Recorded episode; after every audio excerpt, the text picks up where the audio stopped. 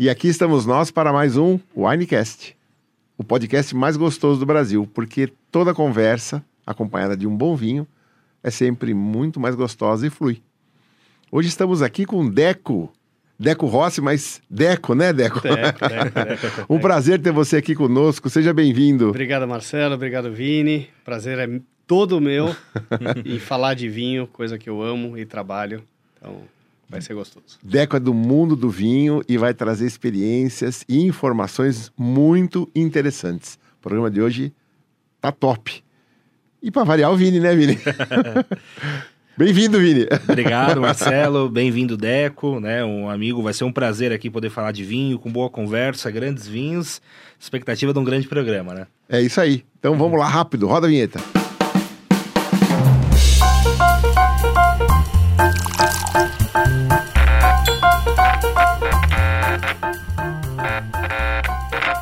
Bom, começando aqui agora, Deco, mais uma vez, um prazer ter você aqui com a gente. Eu, eu não tenho que começar. Eu sempre começo mais ou menos com a mesma pergunta, né? Como é que você entrou no mundo do vinho? Então vou, vou com essa também aqui agora. Então vamos lá. Quanto tempo a gente tem mesmo? Olha, essa, essa é a vantagem do podcast. A gente tem todo o tempo do mundo, né? Boa. Na TV. Aliás, essa é, é o gostoso do podcast. Porque na TV ou no rádio você tem limitação, né? Você não tem lá a vontade. Aqui o cara dá play, dá pausa, dá play, vê no dia seguinte, pausa. Então, à vontade. Boa, boa. Eu entrei por acaso, não por acaso no mundo do vinho, foi, foi, foi pensado, mas eu sou publicitário de formação, trabalhei 15 anos em grandes agências, né?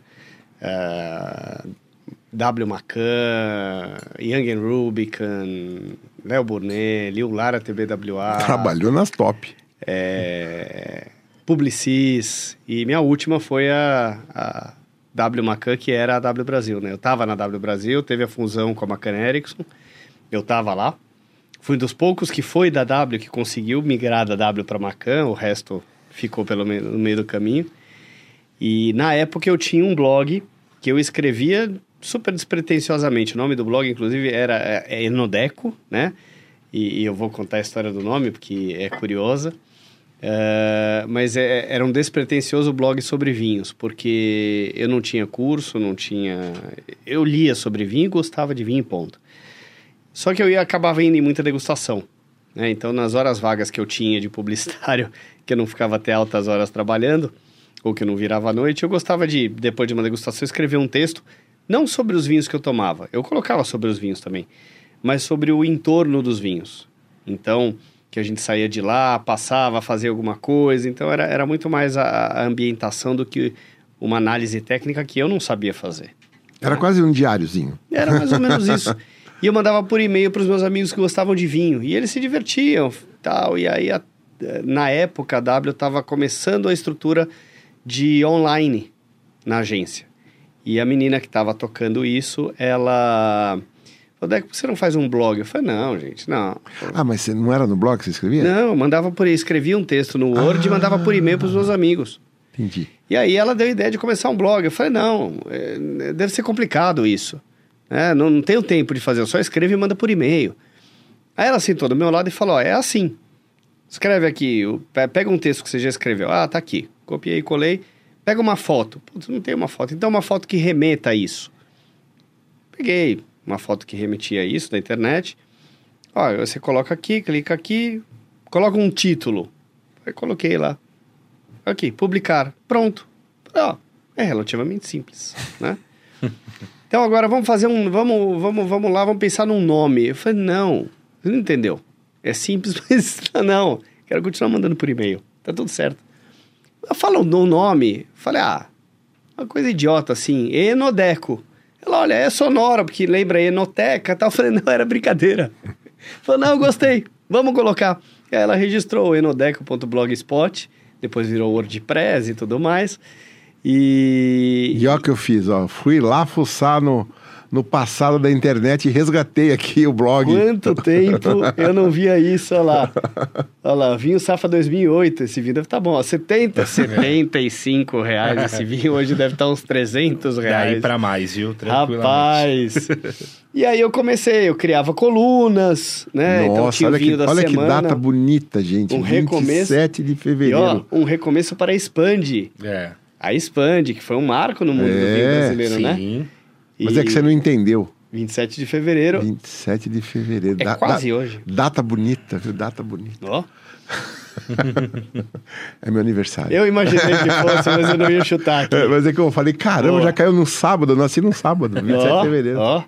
E então eu comecei a. Eu, eu vou até perder o que eu tô falando pra rever Mas o meu não, mas, blog. mas eh, perca, perca. Né? Dá, dá uma olhada aí, não tem Porque, pressa. pô, eu sempre terminava cheers, cheers, eu sempre.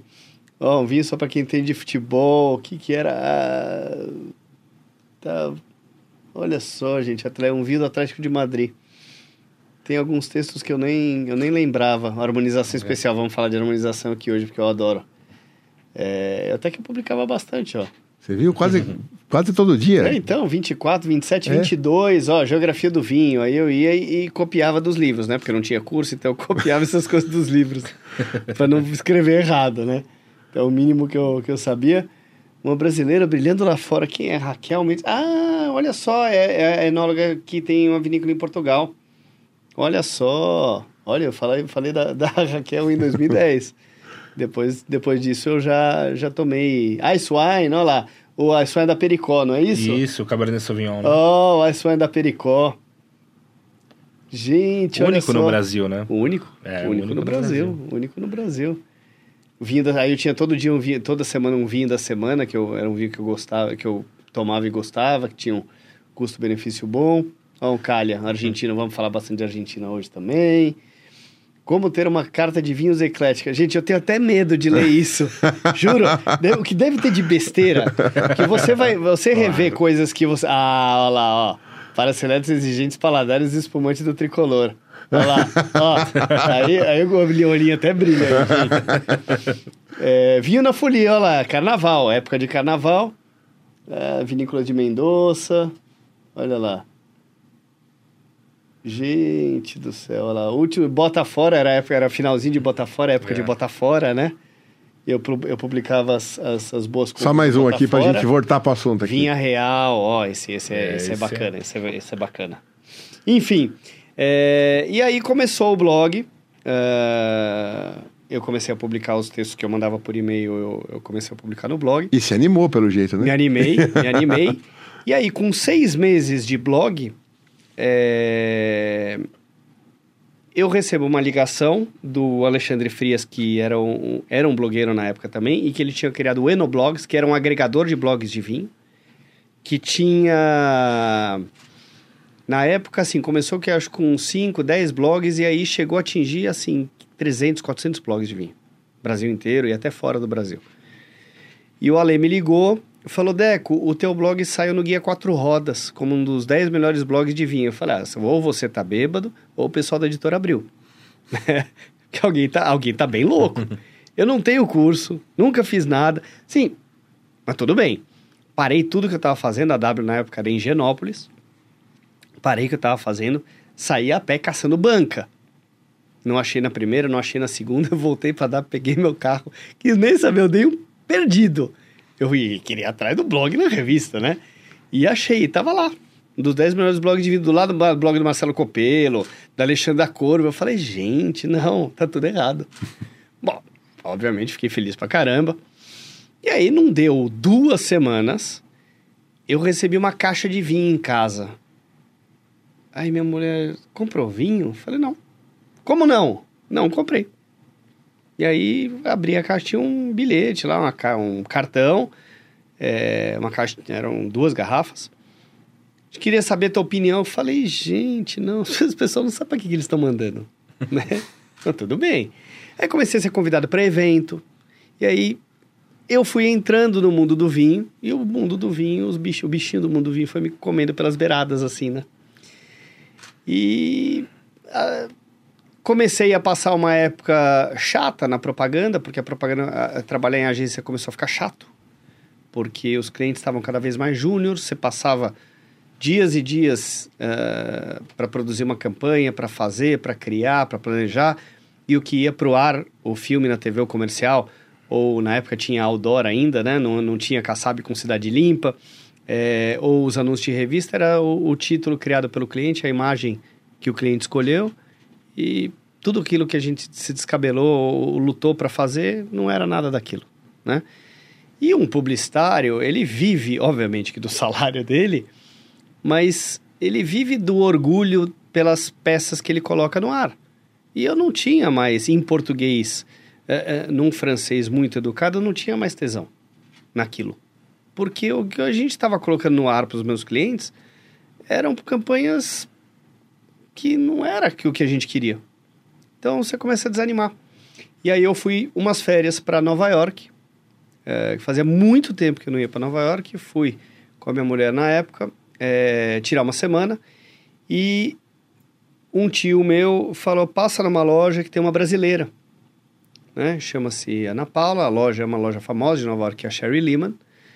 É, fala que você é minha sobrinha, ela vai te atender super bem. Eu falei, então, mas eu, eu, eu não compro nem 10% do que você compra, né? Vou comprar vinho lá de 20 dólares. Falei, não, não tem problema, vai te atender, conversa tal. E fui para conhecer a loja, para conhecer a tal da Ana Paula e comecei a conversar com ela. E ela contou da história dela, que ela foi pro... Uh, foi morar fora, não sei o quê, daí começou a trabalhar por, por, conta do marido, né? Ela foi morar fora, aí começou a trabalhar em loja de vinho, se apaixonou pelo mundo do vinho e começou a fazer um tal de curso W7. E aí eu fiquei com aquilo lá na cabeça, né? Ela, ela se não me engano, ela fez letras e começou a trabalhar com vinho. Fiquei com aquilo na cabeça, a pessoa que se formou numa coisa e depois foi trabalhar com vinho. É, e aí eu fui atrás do tal curso W7, que ela me falou super bem, que era um curso global, com uma linguagem é, que todos os países, todo mundo que fazia era a mesma linguagem, então era uma coisa muito bacana. Eu fui ver que era factível, né, de fazer. Tinham quatro níveis, são quatro níveis, né, o 1, 2, o 3 e o diploma, que eles chamam de DIP hoje. E falei pra minha mulher, pô, que tal reconstruir tudo, jogar tudo pro ar, assim, todo de saco cheio da propaganda. Ela falou, meu, te dou todo, todo apoio, né, minha, que é hoje que é mãe do meu filho, minha ex-mulher. É... Conversei com, com a minha mãe na época, minha mãe me deu um super apoio. E o meu pai já é administrador de empresas, mais certinho, já assustou. Pô, o cara é diretor de atendimento na W Brasil, agora numa, agora numa multinacional. Vai largar tudo para trabalhar com vinho.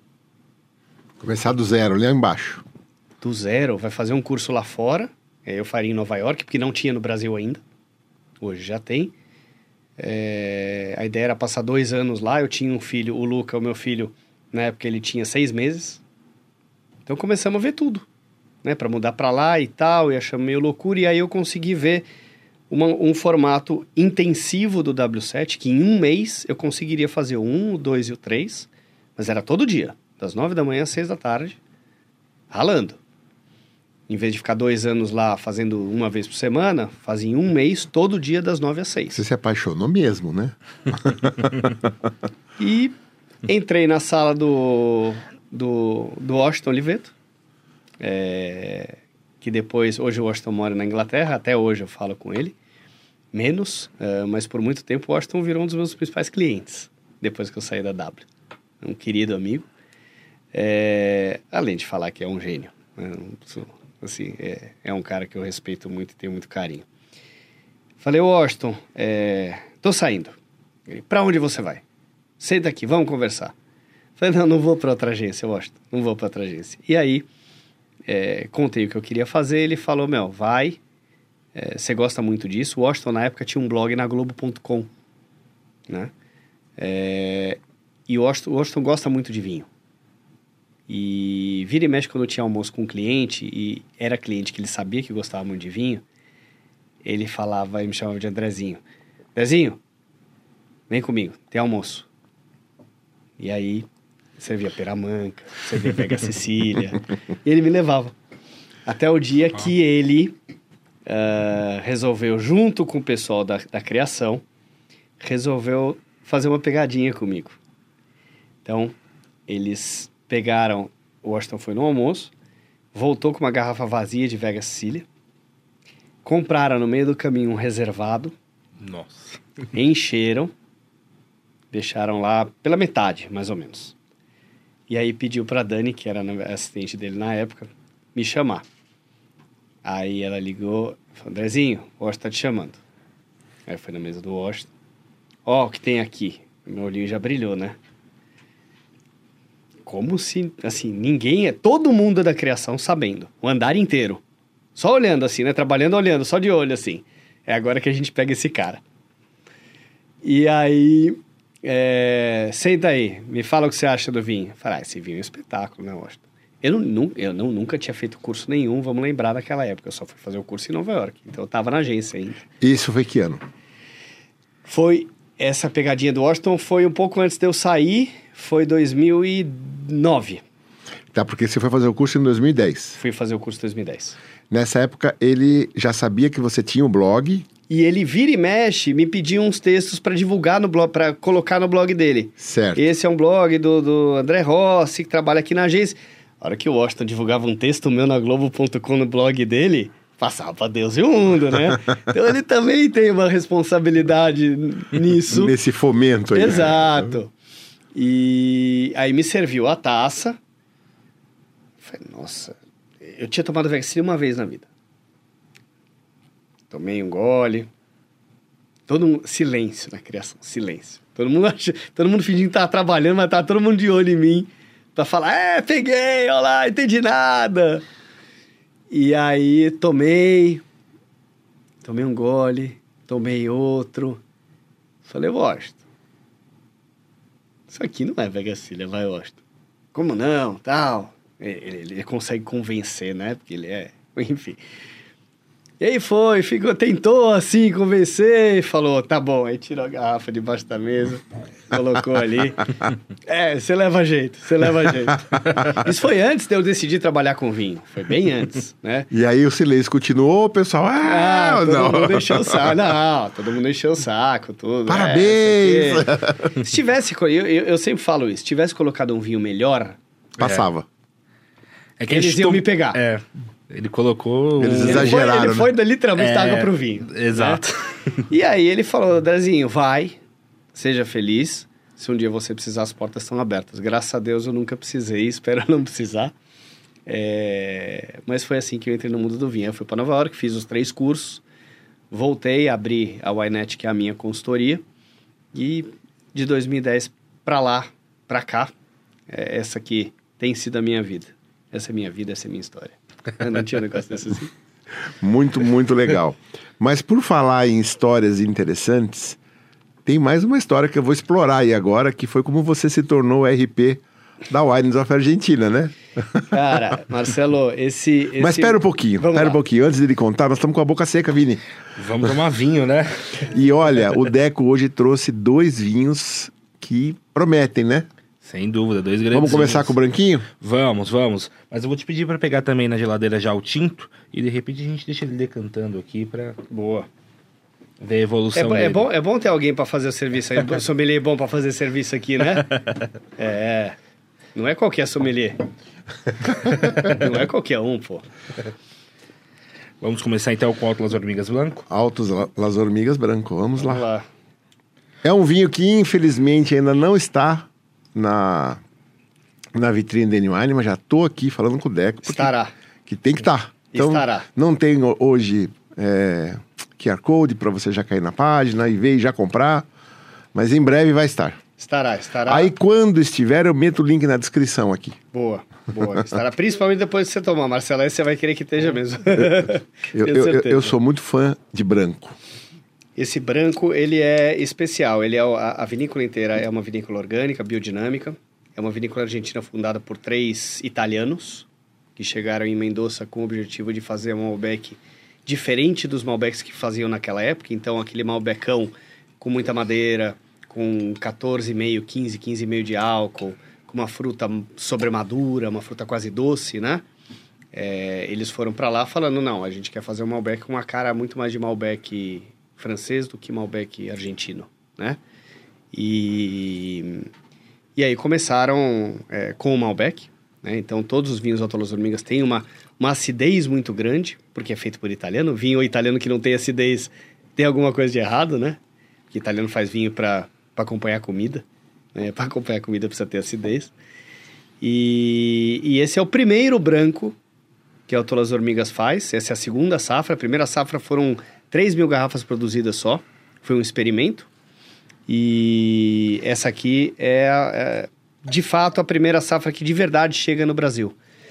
Uh, e um vinho diferente, porque não é Chardonnay, não é Sauvignon Blanc, não é Torrontés. Ele é um corte de Semillon, que é uma uva branca muito tradicional na Argentina, apesar de pouca gente saber. Ela foi levada para a Argentina junto com a Malbec em 1853. É, só que não era uma uva comercial, então muita gente deixou ela de lado. E tá tendo um resgate muito legal da Semillon agora. Lembra, a Semillon é uma uva francesa da região de Bordeaux, né? Uh, e tem Semillon 100% maravilhosos e tem Semillons usados em corte. Então ela tem 48 Semillon.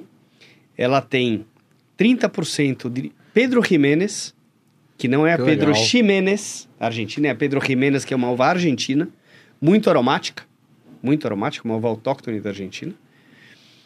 E tem uh, ah, 22% de Chenin Blanc, que é uma uva francesa também, do Vale do Loire, com muita acidez, é uma uva que eu adoro. E que, segundo alguns enólogos, é, é uma uva que vai estourar em qualidade, assim, em vinhos espetaculares. Uh, nunca vai ser uma uva comercial e tudo mais, mas que é uma uva que a gente tende a ver cada vez mais na Argentina, seja como varietal, seja como corte. Fermentado 30% com a casca, que dá untuosidade, dá um corpo nela, nele. Então, assim, é um vinho que eu, particularmente, ando in love. uh, até porque eu ando em love com vinhos brancos no geral. Saúde. Saúde, gente.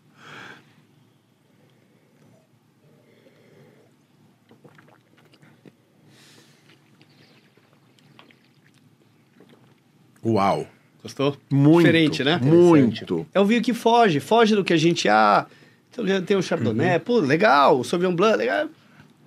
Mas é um vinho diferente. É um vinho diferente sem ser Sim. um vinho...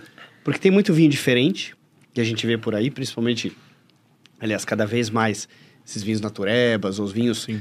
Não, ele é um vinho diferente esse, e que às vezes é meio roots demais, né? Que uhum. nem todo mundo gosta. Esse é um vinho diferente que... Sem ser estranho. A... Sem ser estranho. Ponto. Vini, acabou, matou. ele é diferente sem ser estranho. Tem uma acidez que. Ele, né? ele tem algo que uma vez a gente tomou um vinho que eu gostei muito, que eu não vou saber falar o nome, mas me lembra parafina, mas não é parafina, é uma. Uma resina? Uma resina, untuosidade. É. A untuosidade vem dessa fermentação com a casca é. e com o engaço. Ah. Ele fica um tempo sob as cascas. Untuosidade, essa era Sim. a palavra que eu queria achar. Ele tem uma quase que uma mineralidade, uma salinidade é, no final, ia... que eu adoro. Sim. A acidez da Chenin aqui, ela estoura, ela explode. Então, assim, é um vinho que eu, eu, eu, eu, eu digo que normalmente quando eu estou apresentando algum vinho, alguma degustação e tudo mais, é raro eu ficar bebendo, né? Eu vou, apresento, falo. Esse vinho, todas as vezes que eu tive que apresentar ele, eu servi uma taça para a pessoa, servi uma para mim junto. ele convida uma próxima taça e que você vai bebendo. E você não se dá conta, você já está na segunda, na terceira taça. Então, assim, é, eu sou suspeito para falar é. desse vinho ultimamente, porque ele anda é. tocando meu coração de verdade, assim. Posso estar tá falando uma grande besteira agora, fazer uma pergunta agora de leigo, né? Porque eu sou novo no mundo do vinho. Esse é da Suzana? Não, não, não. Mas Alto, da, é, Alto Las Hormigas tem alguma coisa a ver com a Suzana? Não. Não. Não, a Suzana... Porque o, o Crius é da Suzana. Sim. Sim, o Crius é. E a fonte é bem parecida do rótulo, você né? fala, né? É, até mesmo nessa nova roupagem do Crius, né? O Crius tá com um Ah, sim, é verdade. Ele tá com uma... É, que antes a, a, a, a fonte era diferente. Era. Né? Explica aí pra mim, então, porque eu, quando olhei isso aqui, vi essa fonte, me remeteu o Crius, me, re, me remeteu a Suzana... É, mas é, é, é, é basicamente uma coincidência de... Só coincidência estilo, de rótulo. Estilo de, estilo de fonte, de estilo de letra. É. Tá. Mas não tem nada a ver, não. Sim. Não, e aqui o que é interessante, você falou da, da acidez desse vinho, e até puxando até um pouco por uma certa mineralidade, uma certa salinidade, e ali você tem um solo que é um, é um solo bem pobre, Sim. né? Um solo Sim. que, no caso de um vinho branco, favorece a, a você perceber essa, essa mineralidade, essa alta acidez. É, você sabe me dizer aqui, é, é Lujan de Cuyo, é... Uco. Uco. Vale do Uco. Vale, vale do, Uco. Uco, solos bem calcários. É. Bem calcários. E assim, você olha de nota. cima, o vinhedo É, ele tem tanta pedra branca, você acha que é, é só pedra, né? E ele chega até 3 metros de calcário é, debaixo da terra. Legal. Então, é bem calcário. É. É Gotalari, Gotalari e Altamira. Legal. São Então eles pegam vinhos. uvas diferentes. São os dois vinhedos. Eu não sei exatamente onde é o vinhedo de Chenan. Vinhedo de Semillon é em Altamira. É um vinhedo lindo, é, com solo bem calcário. E as vinícolas argentinas vêm eh, se utilizando muito né, dessa técnica de pegar uvas de diferentes vinhedos com diferentes altitudes, né? Até mesmo, às vezes, da, da mesma variedade, né? Como os blends de Malbecs que você pega de várias altitudes. Isso é fantástico, porque você tem uvas com diferentes características e que fazem vinhos muito mais complexos, né? Com, com, com, essa técnica, né? E aqui realmente é bem interessante. É o, o resultado final. Que, que se tem desse vinho, né? Total, total. Um vinho aromático com alta acidez, mas muito agradável, né? Um vinho leve, fácil de, de beber. É um vinho que te convida para uma Te próxima convida, taça, você né? pegar um queijinho aqui e for com ele ali Não, também é, vai... Eu sinto que ele harmoniza com um monte de coisa esse vinho. Sim. Muito. Ele é muito. muito, gastronômico, né? Muito. Pegar qualquer peixe, frutos do mar, Sim. esse tipo de... Nossa, ele vai, vai embora. Mas a pergunta que eu tinha feito antes era como é que foi a história que você virou aí embaixador da Wines of Argentina? Vamos lá. É... É Wines of Argentina? Me confundi. Wines of Argentina. Tá certo. É... Assim que eu comecei com tudo isso, ahn, eu, na época, tinha muitos blogs, né? Hoje os blogs, eles estão... Agora você vai falar, mas depois quando Eles o deram- Vini ou eu, você aproveita e come, tá? É, não, é, pode deixar. Os, os, os blogs hoje deram lugar ao Instagram, principalmente, né? É. É, então, o que que, o que aconteceu? É, a Susana Balbo, que tem uma vinícola, na época chamava-se Domínio del Plata, hoje chama Susana Balbo Wines, junto com o importador deles aqui, eles fizeram uma ação com 30 blogueiros e imprensa e jornalistas, onde eles mandaram uma caixa com cinco meias garrafas de cinco vinhos diferentes, varietais um Malbec de vinhe... dois Malbecs de vinhedos diferentes, vinificados da mesma forma, dois Cabernet Sauvignons diferentes, vinificados da mesma forma, e um Taná, vinificado da mesma forma, tá? Três Nessa uvas. caixa, três uvas mais cinco vinhos. É, Nessa caixa veio uma pipeta e uma proveta, aqueles materiais de laboratório que a gente aprende a usar em química, né? Sim. né? Esses nomes aí a gente só sabe que a gente teve na aula de química. Senão não saberia. É o potinho com a pin, com o negocinho lá. É, tudo. E cada um tinha o desafio de fazer um corte usando os cinco vinhos. É, a Suzana fez um vídeo, né, ah, explicando como é que deveria ser feito e falou: ó, tenho duas dicas para vocês.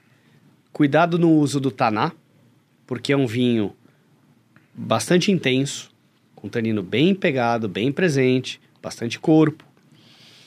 É, e não deixem de usar Malbec, que é a nossa uva ícone, é a uva da Argentina. E é, é, é a uva que vem se destacando e com certeza vai agregar bastante no blend. O que, que eu fiz na época? Fiz uns cinco cortes diferentes, montei, chamei quatro amigas minhas, uma pessoa que trabalhava comigo e mais três ah, pessoas que tinham a ver com vinho, né? Mas mulheres, porque eu sei que mulher tem uma sensibilidade eh, maior para degustação, né? Algumas mulheres têm, inclusive mulher quando está grávida, eh, muitas mulheres que estão querendo virar ou master sommelier ou master of wine, eh, tem casos que a gente já ouviu contar delas fazerem a prova grávidas porque os sentidos estão muito mais eh, Apurados. apurados, né? Então, Exacerbados. chamei quatro mulheres, até porque ia ser uma mulher que ia degustar também. E aí, montei os cinco cortes e dei cinco taças para cada uma. E não falei o que era. E aí, elas foram lá, tomaram um, tomaram... blá, blá. Ah, tá aqui, esse aqui eu prefiro, esse aqui é o primeiro, esse aqui é o segundo. Botar, pedi para colocar na ordem de preferência. E aí, deu que saiu um ali é, como o ganhador. Falei, tá bom, é esse que eu vou mandar. Porque daí eu tinha que mandar um e-mail para para Suzana, para a equipe da Suzana, falando, ó, o corte é esse, esse, esse, esse, nessa proporção, né? E o meu corte, eh, o corte que, que eu mandei, eh, ela ia juntar todos os, na verdade a equipe dela ia juntar os 30 cortes, ia fazer os 30 cortes na vinícola, ia dar uma taça para ela de cada um deles, e ela ia provar. E aí ela fez a prova cegas e, Deixa eu te fazer uma pergunta, desculpa te interromper. imagina, Você também foi o vinho que você mais gostou? foi o vinho que eu mais gostei. Foi não unânime, Não então. foi só elas, então. Não. Teve uma delas que colocou esse vinho, acho que em segundo ou terceiro. As outras foram. Ele, ele, ele foi o melhor de fato. Tá? Elas preferiram. E eu também. Ahn, montaram os 30 cortes para Suzana, ela degustou e escolheu. A hora que ela abriu, ela viu que era um corte mais simples de todos. Era o único corte que tinha só duas uvas. Era 50% Cabernet, 50% Taná. e era o único corte que não seguiu nada do que ela falou. Coragem. hein? Ou seja, não tive cuidado com o Taná e não usei Malbec. então, assim, quando ela viu o corte, ela falou: se eu visse os cortes, esse ia ser o primeiro que eu ia descartar. E foi o que eu mais gostei. Ela falou. É, então foi, de, de certa forma, é, foi, foi, foi arrojado, né? Você, você consegue montar o vinho na sua cabeça, assim? Você consegue imaginar o sabor que ele tem? Olha, eu imagino um vinho com muita estrutura, né? Até por, por conta da característica da, da, da Malbec. A Cabernet Sauvignon também faz... A gente fica muito na Malbec na, na Argentina, em Mendoza, mas Mendoza produz Cabernet Sauvignons, assim, maravilhosos, né? Um vinho com muita coloração, um vinho muito longevo, né? Imagino que com uma, com uma acidez também, assim, bem, bem, bem marcante, bem Outro, presente. outro dia eu tomei ele. Eu tenho acho que mais umas seis ou oito, uma- umas dez garrafas dele. Nossa. Outro dia eu tomei. Ele já passou do ápice dele, mas ele não tá ruim, não. Ele não tá cansado, não. Ele tá começando a pegar aquele, aquele perfil de, vinho, de, de terciário, terciário. é, que eu particularmente adoro. Mas ele durou 10 aninhos aí. É. Mas eu imagino um vinho robusto, um vinho bem potente, um vinho com alto apelo gastronômico, e aí sim, se você pegar um, um, de repente um corte de carne mais gordo, algo assim mais, mais pesado, vai, vai acompanhar bem, porque não é qualquer prato que tem estrutura para acompanhar um vinho com, com esse perfil. Oh. Imagino que na época ainda um rótulo jovem deveria estar ainda mais intenso. Era uma porrada. É, mas é, é, é legal porque assim... Era isso que eu ia falar. ele devia ser muito forte. Era uma porrada. Eu não sei se o Taná era um Taná vinificado mesmo em Mendoza ou se de repente era, Era. de, de cafaiate, né? Porque Era, era, era tudo Mendoza. era tudo, Tudo Mendoza. Mendoza. é. Tudo Mendoza. Então, eu, eu, eu confesso que Taná da, da região eu nunca cheguei a, a provar, até porque não é uma uva que costuma ser cultivada. O- né? os vinhos que você recebeu eram todos jovens. Então você fez também um vinho jovem, né? É. Deveria Como ser uma eu. pancada. Mas que E aí? legal, hein? E aí foi isso. E aí, na época, eu, uma, o, o prêmio era, era ganhar uma barrica com o vinho. Eles engarrafariam os vinho, o, o, o vinho que tava lá. E aí eu acabei ficando com algumas garrafas para mim, vendi as outras para os amigos meus que pediram. E aí, mandei e-mail e falei, gente, posso produzir mais uma barrica? E aí produzi mais uma barrica, vendi essa barrica também. É, Uma barriga tem quantos litros? Essa- aquela, aquela barrica Lá. especificamente era 225 litros. 225. E... Dá o quê? 300 garrafas, né? Mais ou menos isso. É, quase, né? Mais ou menos Acho isso. que é exato, né? Não? É, não, é, É, é, a um de pouco- 227 que é. dá 300. é, Ah. mas é quase isso. É. Então, aí eu fui pra lá, tudo pra ver a barrica, não sei o quê, e acabei tem- estando com ela algumas vezes. Na época, a Suzana era ah, presidente da Wines of Argentina. E ela falou, teve na época Expo Vines, ela veio e falou, Deco, queria te apresentar a Magdalena, que na época era gerente de marketing, hoje a Magdalena é gerente geral da Wines of Argentina. E a Carolina, não, na época eu não conhecia a Carolina, foi, era uma outra pessoa que cuidava do mercado Brasil.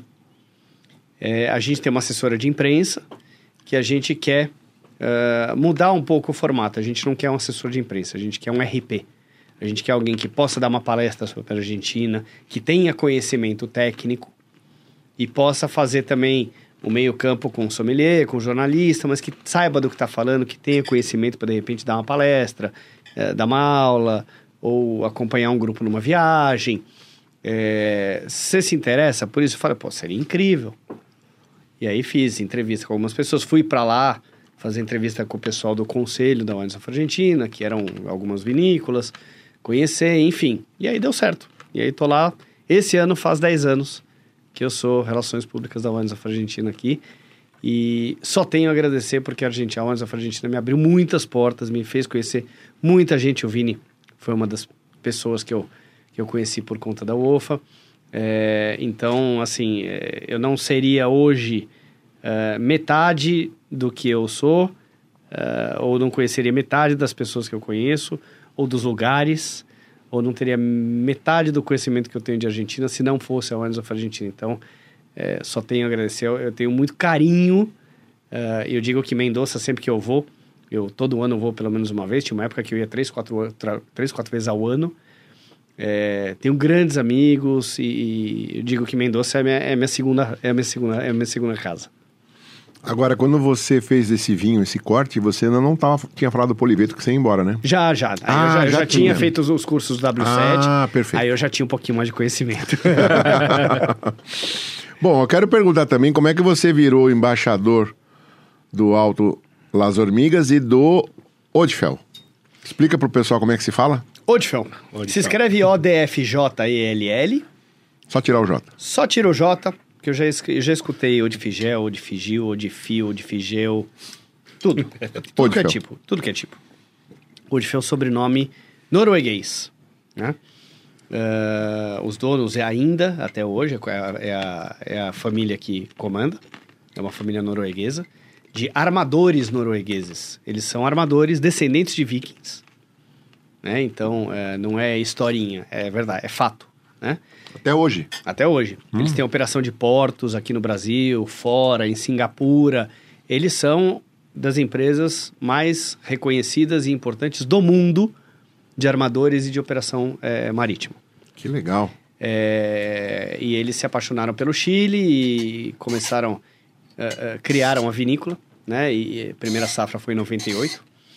Então, também orgânica, também biodinâmica. Então, tem, tem esse ponto em comum das duas, das duas vinícolas que eu sou, que eu sou embaixador. E, e, na verdade, foi um, um projeto da importadora desses dois vinhos, que é a World Wine, que já tinha um case de muito sucesso lá dentro, da Bodegas Garzon, eh, como embaixadora, que é a Ana Paula, que está lá até hoje. É, e aí eles começaram a criar, pensar num projeto de ter outros embaixadores para outras marcas, e a Odfel e a Alto Las Hormigas falaram, pô, eu acho, para nós seria bacana ter isso. O pessoal do Alto Las Hormigas eu já conhecia por conta das, das várias viagens que eu fiz para a Wines of Argentina, com a Wines of Argentina. É, conhecia o pessoal da, Wines, da, da, da Alto Las Hormigas.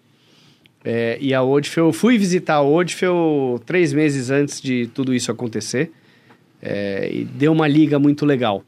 E o curioso é, é, são duas marcas que eu tenho um- uma ligação afetiva muito grande, porque o primeiro vinho, antes de começar a trabalhar com vinho, é, o primeiro vinho que eu tenho lembrança de tomar e de tomar, de comprar conscientemente e, e, e o sommelier do local, do lugar, me fala: opa, você conhece vinho, hein? Eu não, não trabalhava com isso, não tinha estudado nada disso. Porque esse aqui é um ótimo custo-benefício, é um vinho muito bacana, que é o Alto Las Hormigas Clássico Malbec, que é o, é o principal vinho da, da Alto Las Hormigas. É, então foi o primeiro vinho que eu tenho na cabeça que alguém falou, pô, esse vinho você escolheu bem. Né? Então eu tenho uma memória fa- afetiva muito grande com o Malbec do Alto Las Hormigas. Isso é super coincidência.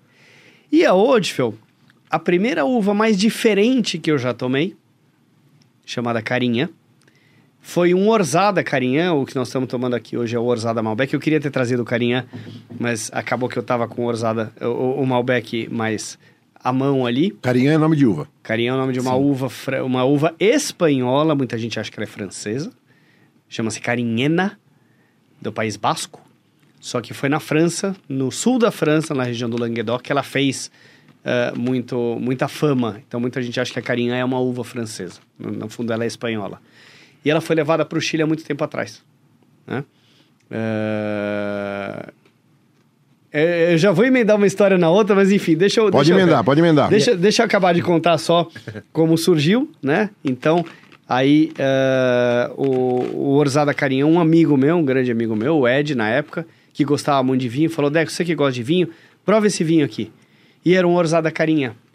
E foi um vinho que tinha uma, uma. Era uma uva que eu nunca tinha tomado, não conhecia, sabia de nada, mas que me. Que, sabe aquele vinho que toca o coração assim e fala: Nossa, que vinhaço.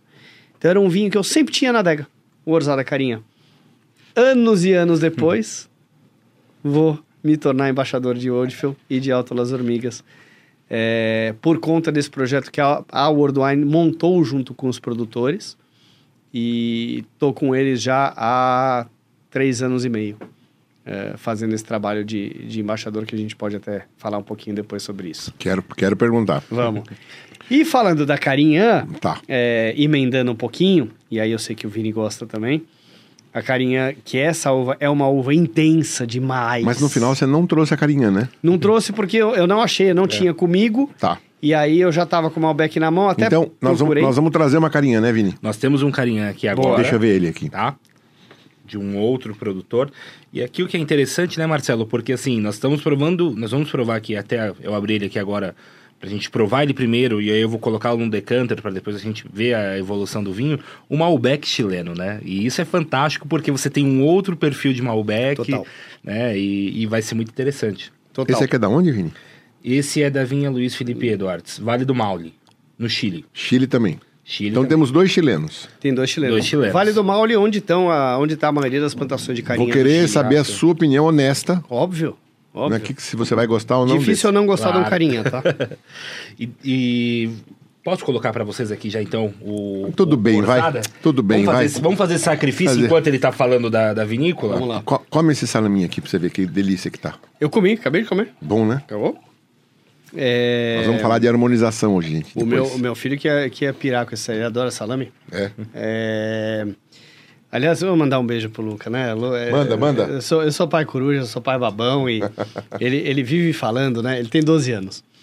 E ele acha o máximo quando o papai faz live ou quando eu tenho, eu tenho alguns vídeos meus no YouTube e tudo. Fala pra ele aqui. É, vou falar pra ele ali. É, então, às vezes, é, eu já ouvi ele falar uma vez: é, O que que seu pai, seu pai? Meu pai é youtuber. Aí você pensa assim, né? Você estuda, trabalha, rala pro teu filho falar pros amigos que o pai dele é youtuber. Vai ter uns youtubers É de bons de grana né? aí, viu? Então, mas isso que eu ia falar. Mas pra eles, é o máximo ser um youtuber. Então, é, o- assim, é o antigo ator da Globo, né? é isso. Então, assim, muitos, é, sempre que eu posto no Instagram, eu faço algum Reels e tudo mais, a grande maioria é ele que filma. Ele pede pra filmar, ele fala, não, não, peraí, deixa eu aproximar e fazer isso aqui. Aí ele dá um zoom e volta, é meu diretor. Eu falo que é meu diretor. É meu diretor de cena, entendeu? Então, assim, Luca Rossi, te amo, você sabe. É, meu, meu, São meu Paulino? parceiraço, São Paulino roxo, mais que eu. Mais que eu. Daqui a pouco ele tá na frente da TV. É, meu parceiraço, parceiraço, assim, meu melhor amigo. E então, assim, a Carinhã, gente, é, é uma uva muito intensa, muito intensa. Ela tem intensidade em tudo: em tanino, em acidez, em corpo, em açúcar que vai se transformar em álcool, né? Então, assim, tomar um carinha e falar, "Ah, esse é um carinha leve. É, só se for rosé, ou, É. ou ele for feito para isso, porque a natureza da carinhã é fazer um vinho pancada. E mesmo o rosé da Carinhã é um rosé com Ele muita tem, ele coloração, tem é intensidade, intenso, né? tem, tem, tem, tem, tem. Então, é, hum, a Carinhã, ela, como eu falei, né? Ali nós temos um carinha do Vale do Maule, a grande maioria das, dos carinhas do Chile estão no Vale do Maule. E ela, a carinha foi levada para o Chile é, por imigrantes espanhóis. Só que muitos desses vinhedos foram abandonados por não serem comerciais como Carmener, como Cabernet Sauvignon, como Merlot, como Syrah, como Chardonnay. É, e esses vinhedos do Vale do Maule, que fica ali quatro horas para baixo de Santiago, é, muitos deles foram abandonados. E há 12, 11 anos atrás, mais ou menos, acho que é 11 anos atrás mais ou menos, é, começou um resgate dessa uva por um movimento que chama-se é, é um projeto chama-se Vigno cha- são, são os Vingadores del Carinha é, que hoje já é um projeto que tem 16 ou 17 vinícolas. Ah, e a Odfel foi uma das pioneiras foi uma das três fundadoras do projeto Vigno tá? Que tem uma série é como se fosse uma denominação de origem. Então tem regras para você poder fazer um vigno da sua vinícola, para você fazer parte do projeto Vigno, você precisa seguir ali é, uma idade mínima dos vinhedos, não pode ter irrigação, tem que ter um percentual mínimo de carinhã, é, um percentual mínimo de guarda antes de ser lançado no mercado, como leis de apelações de origem que a gente tem em vários países do mundo. Mas por que, que não pode ter irrigação? Nesse caso não pode, porque são vinhedos que eles chamam de secano. Então, assim, é uma, é- é- é- são vinhedos que sobreviveram ao tempo sem precisar de nada. Estavam lá abandonados e continuaram dando uva. Então, assim, é, a planta está lá e ela vai captar da terra a água e os nutrientes que a terra dá, que a natureza dá. Ninguém vai irrigar. Tem muitas regiões na Europa que não podem ser irrigadas. né? Tem muitas apelações que são mais estritas, que são mais restritas, que você não pode irrigar. Né? Então, ah, uma das regras do projeto Vigno é você não poder irrigar. São vinhedos de secano que eles chamam. Então, com isso, você acaba tendo uma uva muito concentrada. Vai ter, a videira vai ter pouca água, ela vai sofrer, ela vai passar por um estresse hídrico, né? E ela vai ser uma uva pequenininha, com muita intensidade, com muito açúcar, com muito tanino, com muito... É, intensa em tudo. E vai dar um vinho intenso em tudo, né? Então, a Carinhã é uma uva especial, é uma uva muito bacana. Não vai ser a bandeira do Chile. A bandeira do Chile vai continuar sendo Carmenère, que não é a mais plantada, a mais plantada é a Cabernet Sauvignon, né? Mas a bandeira do Chile é a Carmenère. É, mas, sem dúvida nenhuma, a gente encontra carinhas maravilhosos, maravilhosos. O Orzada que eu, que eu trouxe, eu trouxe o Malbec, mas tem um carinhã, é um deles. O Luiz Felipe Edwards faz um e tem outras vinícolas que fazem. Não são todas as vinícolas que fazem carinhã.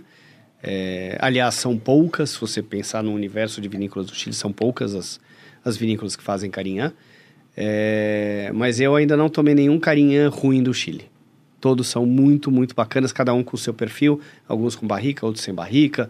é, e aí depende muito do. Ou alguns com alguma, algum percentual de outra uva junto. Enfim, tem, tem muitos estilos, inclusive rosé. Né? Então tem, tem muita coisa legal por aí fazendo com essa uva é, que vale a pena ficar de olho. O que faz um embaixador do vinho? Pode comer. Come, Vamos come primeiro. Não, tô bem, tô bem, tô bem, tô bem. É, É que tá pedindo, né? Tá pedindo um pedindo, pãozinho, tá né? pedindo Não, esse não, não. horário. É. então? Não, e é legal que a gente tá provando aqui o Malbec agora, né? E, e depois a gente pode até falar desse Malbec aqui e ver a, a evolução. Então fala do Malbec pra ele comer um pouquinho. Vai lá, Vini, quero saber a tua opinião do, do Olha. Orzada Malbec. Você conhecia o Orzada Carinha? Sim. O Orzada Malbec você conhecia? Não, tô tendo o primeiro, Boa, contato, então, tô tendo primeiro pronto. contato com ele agora. Então vamos lá. Né? Olha, que você E- tá, olha que você tá gravado, hein? Mas vamos lá, o que, o, o que me chama atenção logo de cara é a coloração, né? Uma coloração muito intensa, muito bonita, né? O Malbec aqui com um rubi bem intenso, vivo, né? Você vê que se trata de, de, de um vinho jovem, mas com longo potencial de guarda, porque você não vê aqui nenhum... Ele é safra 2018? Ele deve ser 18. 2018, quatro anos, né? Você não vê nenhuma evolução de cor ainda aqui nele, né? O que eu senti no aroma também, um aroma muito intenso, né? Uma fruta negra bem presente, mas não chega a ser compotada, aquela coisa como você tem normalmente num perfil argentino, né? O Malbec argentino, normalmente ele costuma ser mais extraído, ele costuma ter uma coloração mais intensa, um aroma mais, assim, proeminente, né? E aí a fruta, ela passa de uma fruta madura para uma fruta mais uma Compotada. uma geleia, né? Remete até a algo doce.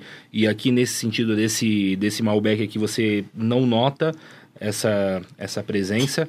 O que eu senti em boca? Um vinho com um tanino marcante, mas super sedoso, não é um, um tanino agressivo. Uma acidez aqui que está bem, que tá bem presente e que é agradável, porque é um vinho que tem um teor alcoólico mais alto, deve ter uns 14, 14,5 aqui, mas ele Tudo tem isso? umas... Eu acredito que sim. Mas posso até dar uma olhada aqui agora para Vê aí, Mas só eu acho, tirar que, eu acho que é 14. isso, 14. 14, né?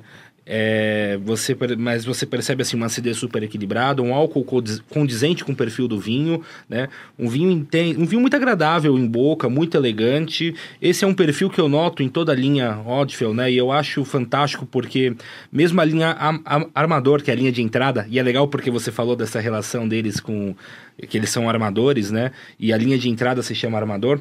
É, já é uma linha que apresenta esse perfil, são vinhos que são muito bons, todas as linhas têm um perfil muito bem definido, tem uma relação preço-qualidade fantástica.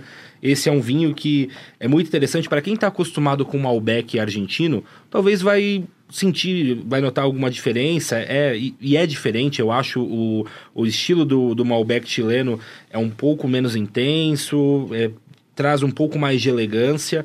Ambos são muito bons dentro da sua proposta, né? E um vinho agradabilíssimo. Eu acho que aqui você tem, você não tem um perfil que a Argentina tem, que é o floral. Também. É a violeta. É a violeta. Também. Aqui você tem uma fruta muito presente. Uhum. Você tem uma especiaria, você tem um cravo, né? Você tem esse vinho, 50% dele passa em barrica, 50% não. 10 meses em barrica nova e usada. Então não é um vinho que é para ter barrica marcada. Aliás, nenhum vinho da Oldfield tem barrica marcada. Uhum. O próprio Ousada Carinhã, que a gente estava falando, ele não tem barrica. Muita gente acha que ele tem pela estrutura dele, mas ele não tem. A linha Armador, não, nenhuma tem barrica. Então, uhum. Então, assim, é uma proposta de expressão de fruta. Né? Uma fruta madura. Sim. Uma fruta limpa, porque ele é orgânico, porque ele é biodinâmico. Né? Então, é, é, é uma fruta pura. Né? E é muito legal que a Oldfield é, presta muita atenção nos detalhes. E aí eu vou falar só de um dos detalhes que eu acho o mais curioso, que é o mais emblemático da vinícola. Eles são... Uh, quando eles resolveram criar a vinícola, eles falaram, bom, vai ser um... um nós vamos fazer uma, uma, vinícola, mas vai ser orgânico, né? O biodinâmico nasceu com o tempo, né? A ideia da, de ter um cultivo biodinâmico. E eles falaram: bom, é, a gente precisa de alguma coisa, a gente precisa trabalhar o vinhedo. Então, como é que nós vamos trabalhar o vinhedo? Nós não podemos colocar um trator, porque o trator vai poluir e o trator compacta a terra. Ele é muito pesado. Sim. Não dá oxigênio, não dá aeração para a terra, né? E eles foram pesquisar uma raça de cavalo que fosse uh, bem adaptada ao trabalho do campo, mas que não fosse um cavalão pesadão, exatamente para não compactar a terra. E eles levaram da Noruega para o Chile uma raça de cavalo pura norueguesa chamada Pônei dos Fiordes. É um cavalo mais baixinho, troncudo, branco. Levaram três éguas prenhas para o Chile, para que elas pudessem ter os seus filhotes no Chile e continuassem a procriar por lá. Hoje são 15 cavalos, todos eles puros, que fazem todo o trabalho de campo nos três vinhedos que eles têm uh, espalhados pelo Chile. Então, eles são muito detalhistas. E isso a gente sente nos vinhos. Quando a gente, enfim, começa a provar a linha, a gente vê que tem um cuidado. Né? Eles foram atrás de um enólogo francês. Já que vai trabalhar com Malbec, Cabernet, Merlot, Syrah, Sauvignon Blanc. O nome dele é Jaqui? Jaqui vai trabalhar com Malbec. É o nome do é. enólogo, é, Jaqui. Que não é francesa, mas é praticamente, né? Então, assim, e, é, foram atrás de um enólogo francês de Bordeaux, que está lá até hoje. Né? Não mudou, é o mesmo enólogo desde sempre. Então, eles são muito detalhistas em tudo que eles fazem. Isso, é, isso eu acho incrível em toda a história da. Aproveitando da, o que você está falando, há um tempo atrás, quando eu comecei com a N-Wine, quando eu falava de vinho orgânico, muita gente torcia a cara, né?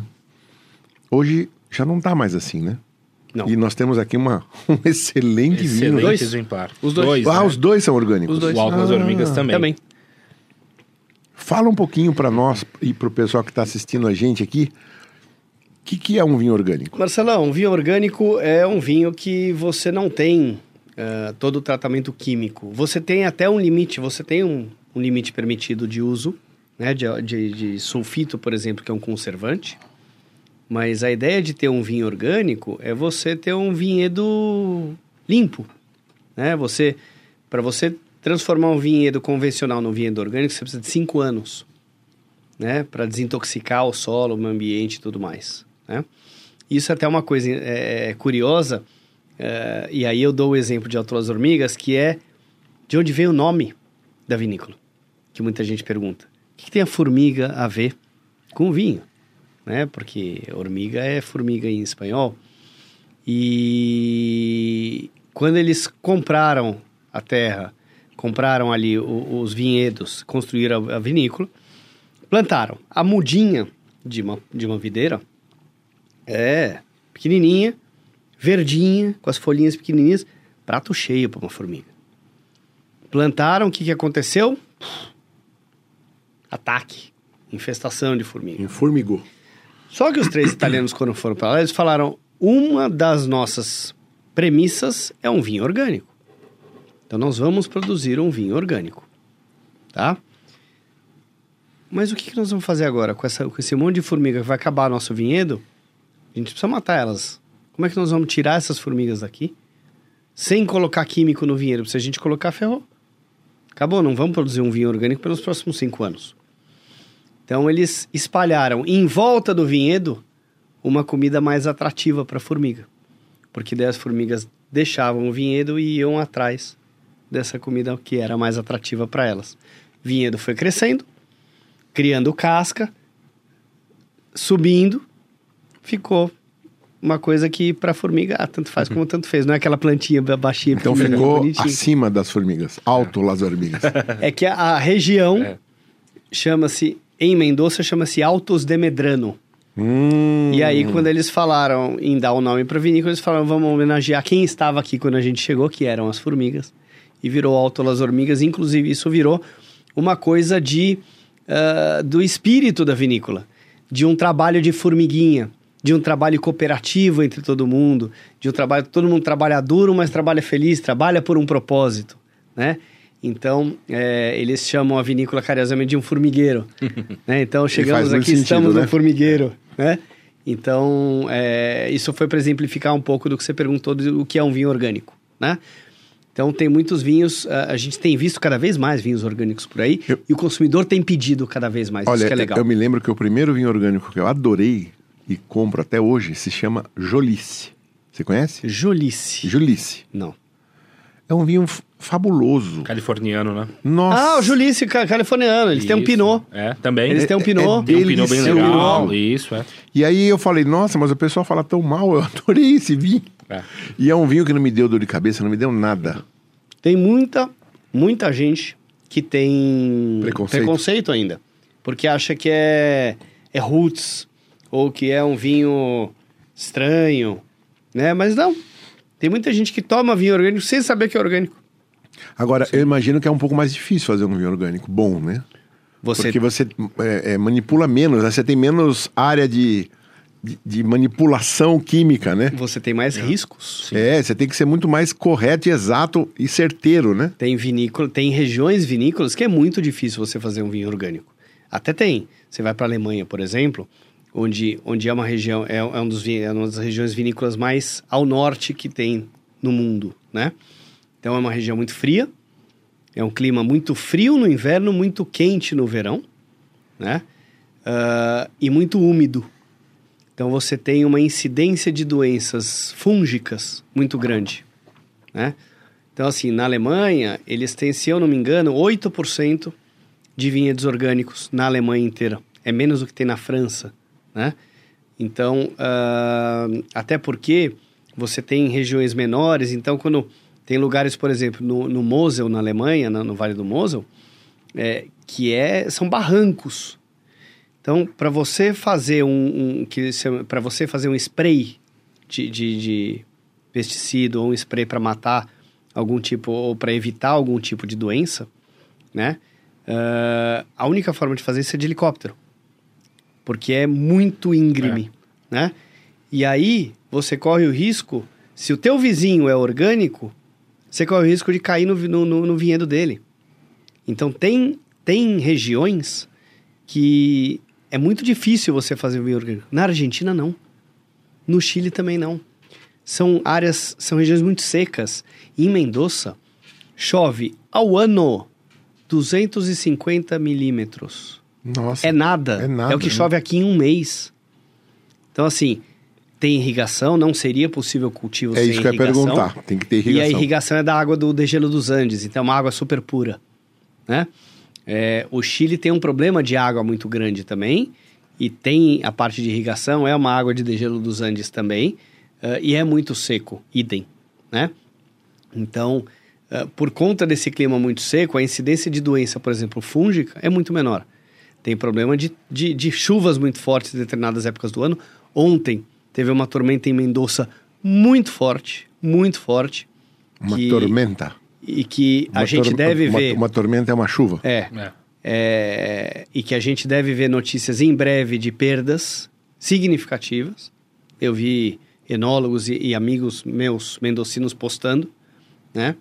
É, foi ontem isso, mas isso não é, é- são outros tipos de, de perigos, mas doença, doenças que é o que a gente vai é, evitar com, com fungicida e com esse herbicida, esse tipo de coisa, é, em países como a Argentina e o Chile, por exemplo, são lugares muito bons para você poder praticar a agricultura orgânica, porque você tem menos incidência, menos risco de você, de repente, perder uma safra inteira e aí ferrou, né? Sim. Ou seja, a irrigação é permitida na orgânica. Sim, Irrigação sim, é, sim, per- sim, é- sim, é sim. permitida. E ali você tem, além. E na Argentina você tem mais um fator da altitude, né? E, e a altitude na- no vinho argentino faz toda a diferença. Acho que nenhum outro lugar do mundo o fator altitude é tão relevante e tão importante quanto na Argentina. E você tem a Cordilheira dos Andes ali também, que auxilia muito nessa questão de você evitar é, doenças fúngicas, né?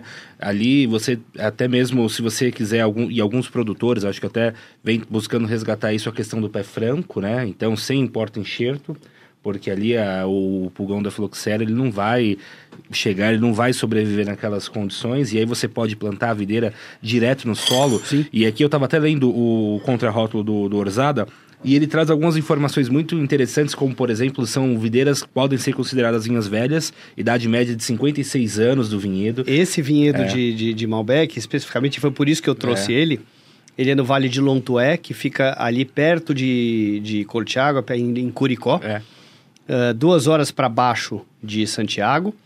E são vinhedos de, de mais ou menos 60 anos de idade, que estão entre os vinhedos de Malbec mais antigos do Chile. Sim. Esses vinhedos de Malbec da Woodfield estão entre os vinhedos de Malbec mais antigos do Chile. O Malbec mais conhecido do Chile, o, o primeiro Malbec que surgiu assim no Chile que ganhou fama foi o One, da Vilmanen Já viu, mané? né? Esse foi o grande, o primeiro grande Malbec que se falou do Chile, né? Ah, mas essas videiras são videiras de 60 anos, mais ou menos, que estão lá no, no, no, no- Vale de Lontué, no vinhedo de Rio Claro, é, e estão entre os mais antigos do Chile. É. E outro fator que é muito interessante aqui é que ele traz um rendimento por planta e você tem um rendimento médio aí de aproximadamente 2,2 kg por planta, e isso é muito pouco, né? Então, você produz com, com essa quantidade, né, de, de uvas ali por planta, você chega a produzir uma garrafa e meia por planta no máximo. Então, é um rendimento muito baixo, você tem uma uva extremamente concentrada, isso reflete no vinho que a gente está provando aqui, então isso está bem evidente no, no vinho, e é um fator de qualidade a mais, né, que traz todo, todo um diferencial. O né, Orzada região. Carinhã, a produtividade é de uma garrafa por planta. É, Uma. olha. Uma planta, uma garrafa.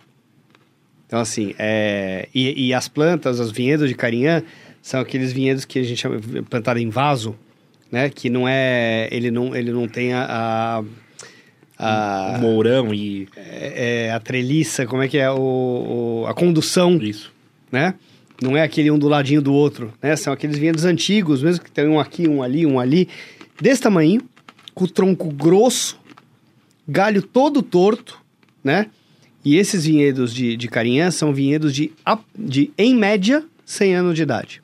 Uau! Em média, 100 anos. Tem vinhedo, com, tem vinhedo ali, tem, tem videira ali com mais de 100 anos. Então já era natural do Chile essa uva. Foi o, o que os espanhóis levaram pra lá. Quando eu falei pra você que levaram pra lá algumas mudas de, de carinha e deixaram lá e abandonaram e continuou dando. Ah, então eles trouxeram. É. Entendi. Exato. E a carinhã, né, que no, no- na Espanha é a carinhenha, né? Agora juntou. É uma das variedades mais importantes e mais cultivadas Nossa, da ficou- Espanha. Desculpa, ficou quanto tempo abandonado?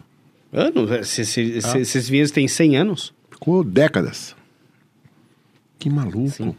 E o Deco falou da questão do secano, né? E isso também é. E, e que é Vini, eu ia perguntar. E Deco, o que, que é secano? É que não pode irrigar. É o Ah, que eles verdade. chamam de vinhedo de secano, é o vinhedo Tá. seco, é um vinhedo que não pode irrigação. E aí, como você não, não irriga, né? E essas videiras, com o tempo, elas vão desenvolvendo todo o sistema radicular dela, né? Das raízes. Imagina que fica muito forte, né? Muito. E aí ela vai buscando água Poderoso. nas, na- nas profundezas, um rendimento baixíssimo, né? E foi justamente por conta disso que ele falou, dessa uva extremamente concentrada. E, e, e o Chile e a Argentina, nesse sentido, são muito privilegiados, né? Muito. E aqui dá para se traçar até meio que alguns, assim, um paralelo de algumas semelhanças entre a filosofia da Alto Las Hormigas e, e da Orzada, né? De, de estilo de vinificação. Eu provando esse Malbec aqui, eu falei que realmente ele não parece muito com o estilo de Malbec argentino, mas quando você pega um Malbec da Alto Las Hormigas, eu vi algumas semelhanças aqui de estilo de vinificação. Né? A Alto Las Hormigas costuma fazer um Malbec menos intenso, um pouco Sim. menos extraído, Sim. mais elegante, Sim. mais pronto para ser tomado naquele momento. Tem uma Então- coisa que é, é muito. É, ela é, é uma identidade das duas vinícolas, acidez. Acidez, sim.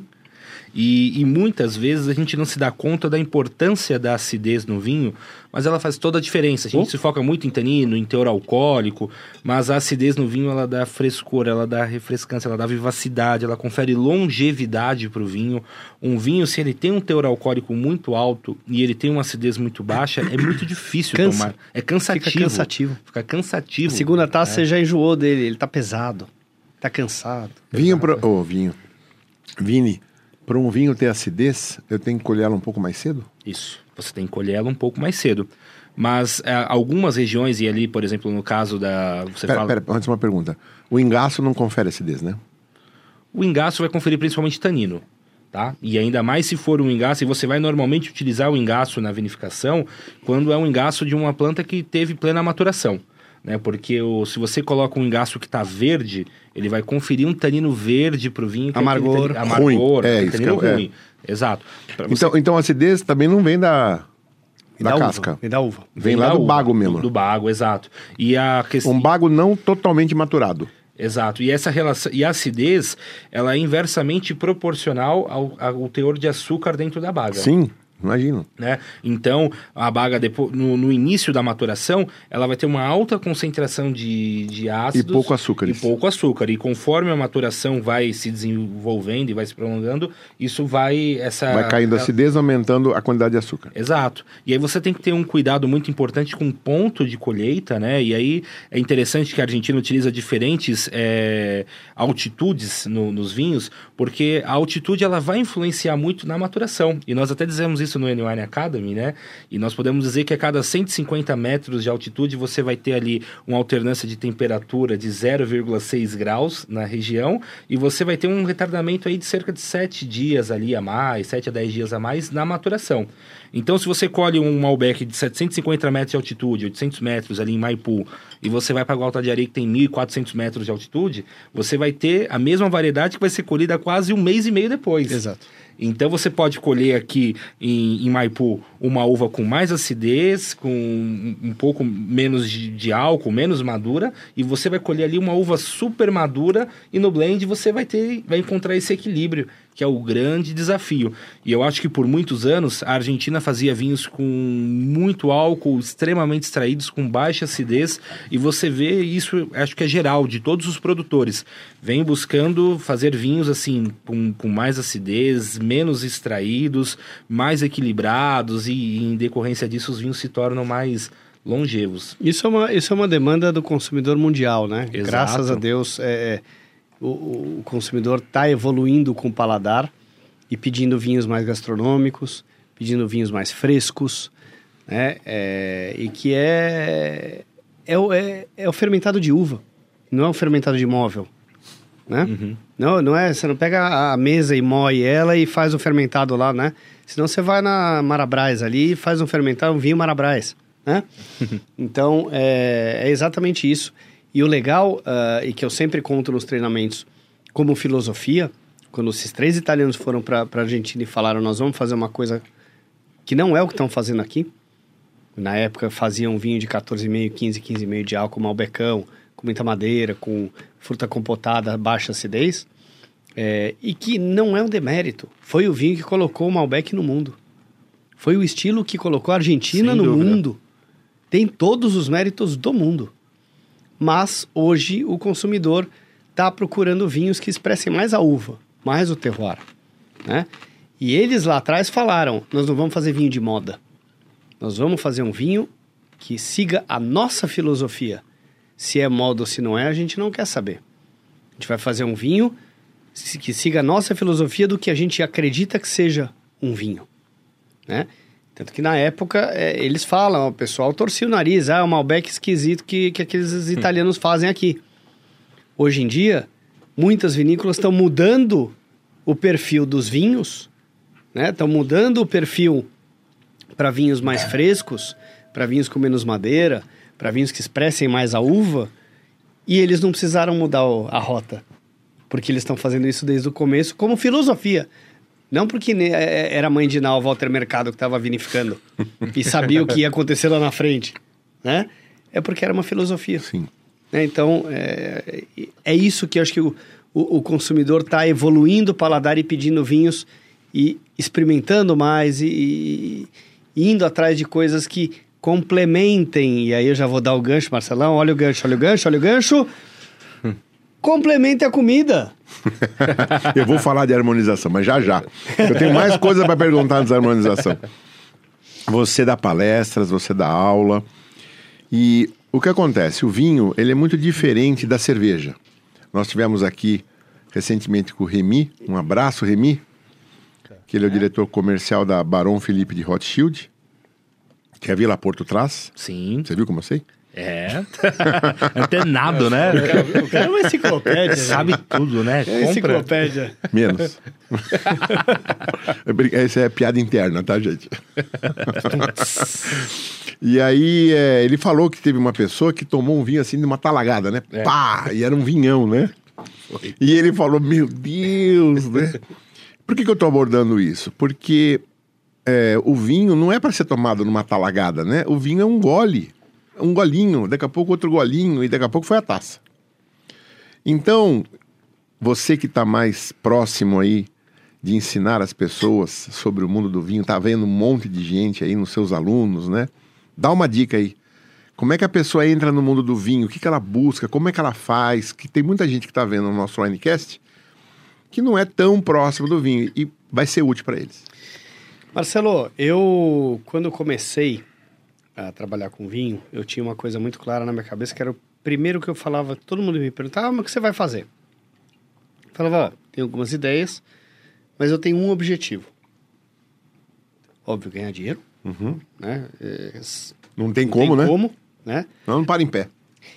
Mas eu acho, eu, eu, eu vejo o vinho hoje, isso eu falava isso há, há 11 anos atrás, como uma bebida que está longe das pessoas.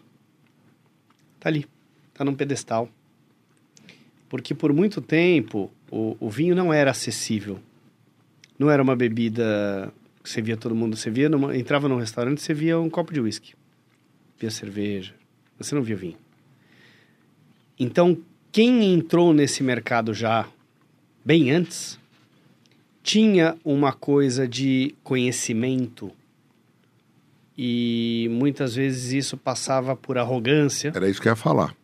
e passava por, eh, por, por uma coisa de, sabe, de nariz em pé, de eu conheço, eu isso, eu Prepotente, aqui, né? de prepotência, né? É, e isso acabou ah, deixando o vinho com uma imagem de uma bebida de fresco, uma bebida de elite. E o vinho não é isso. Quanto mais eu estudava ou lia vinhos, ou estudava ou bebia, eu via, gente, eu ia numa vinícola, eu falava com, com enólogo ou com o viticultor, o cara com a mão suja. Ele é um agricultor, né? E falava com a maior simplicidade do mundo. Um enólogo premiado, que não sei o que, te recebendo, falando normal. E muita gente endeusando, como se fosse uma estrela. Né? E não era isso. Falava, eu quero aproximar o vinho das pessoas. O que hoje muita gente fala, ah, eu quero é, descomplicar o vinho. Hoje você- todo mundo quer descomplicar o vinho. Todo mundo quer descomplicar o vinho. né? É básico. Nossa, eu, eu, eu sempre falei em desenfrescalhar o vinho. E falava sempre em tirar o terno e a gravata do vinho e colocar o vinho de All-Star, camiseta e calça jeans. Camiseta Foi por isso que eu fiz a branca. pergunta, porque eu tinha ouvido essa frase e achei genial. É isso, é isso. É mostrar que ele anda de, de, de All-Star surrado. Que ele é simples, mas é gostoso. É gostoso andar de All-Star? É simples, mas é, é gostoso. muito mais gostoso. É isso. Então, assim, esse sempre foi o meu objetivo no mundo do vinho. Aproximar o vinho das pessoas. É um trabalho de formiga? Olha, eu vou- tô voltando pra formiga. é um trabalho de formiguinha. Mas hoje eu, eu, eu consigo olhar para trás e, e ver mais gente fazendo isso, né? E, e ver algumas pessoas e ter um feedback de, de algumas pessoas que passam isso para frente porque ouviram, seja de mim, seja de alguma outra pessoa. E nada me dá mais satisfação do que ver isso, Ricardo. Ô, Marcelo, sei porque eu chamei de Ricardo. É o vinho, é o vinho, é o vinho. É o vinho. Nada A gente mais. troca as coisas mesmo. É, então, viu? Viu? É, nada mais me dá satisfação do que ver isso, do que ouvir isso. Juro, é, paga, não vai pagar minha conta, né? Mas dá uma satisfação que não tem, não tem tamanho. Não tem tamanho. Você já ouviu falar do projeto da N-Wine do Digital Sommelier ou não? Sim, Ah, já? sim. Então, ó, vou aproveitar aqui a, que nós estamos no assunto. É, Chama, chama o Milton Neves aí. o mer, merchan. Merchan Neves.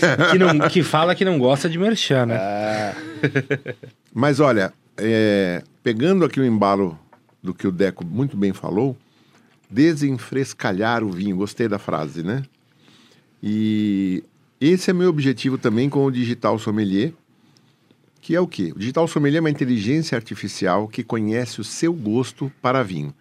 Depois que você tomar uns 10 rótulos e mapear eles pelo nosso aplicativo e dar uma nota, o Digital Sommelier vai ter criado o seu perfil de gosto para vinho, que é seu perfil. Porque vinho bom é o vinho que você gosta. Então pode ser que a gente goste desse, o Deco gosta daquele, mas você gosta de outro. Então não tem problema. Vai tomar o vinho que você gosta. Porque é o vinho que vai te dar prazer. Agora, lógico, se você gostar desses aqui, eu acho que você vai estar bem servido.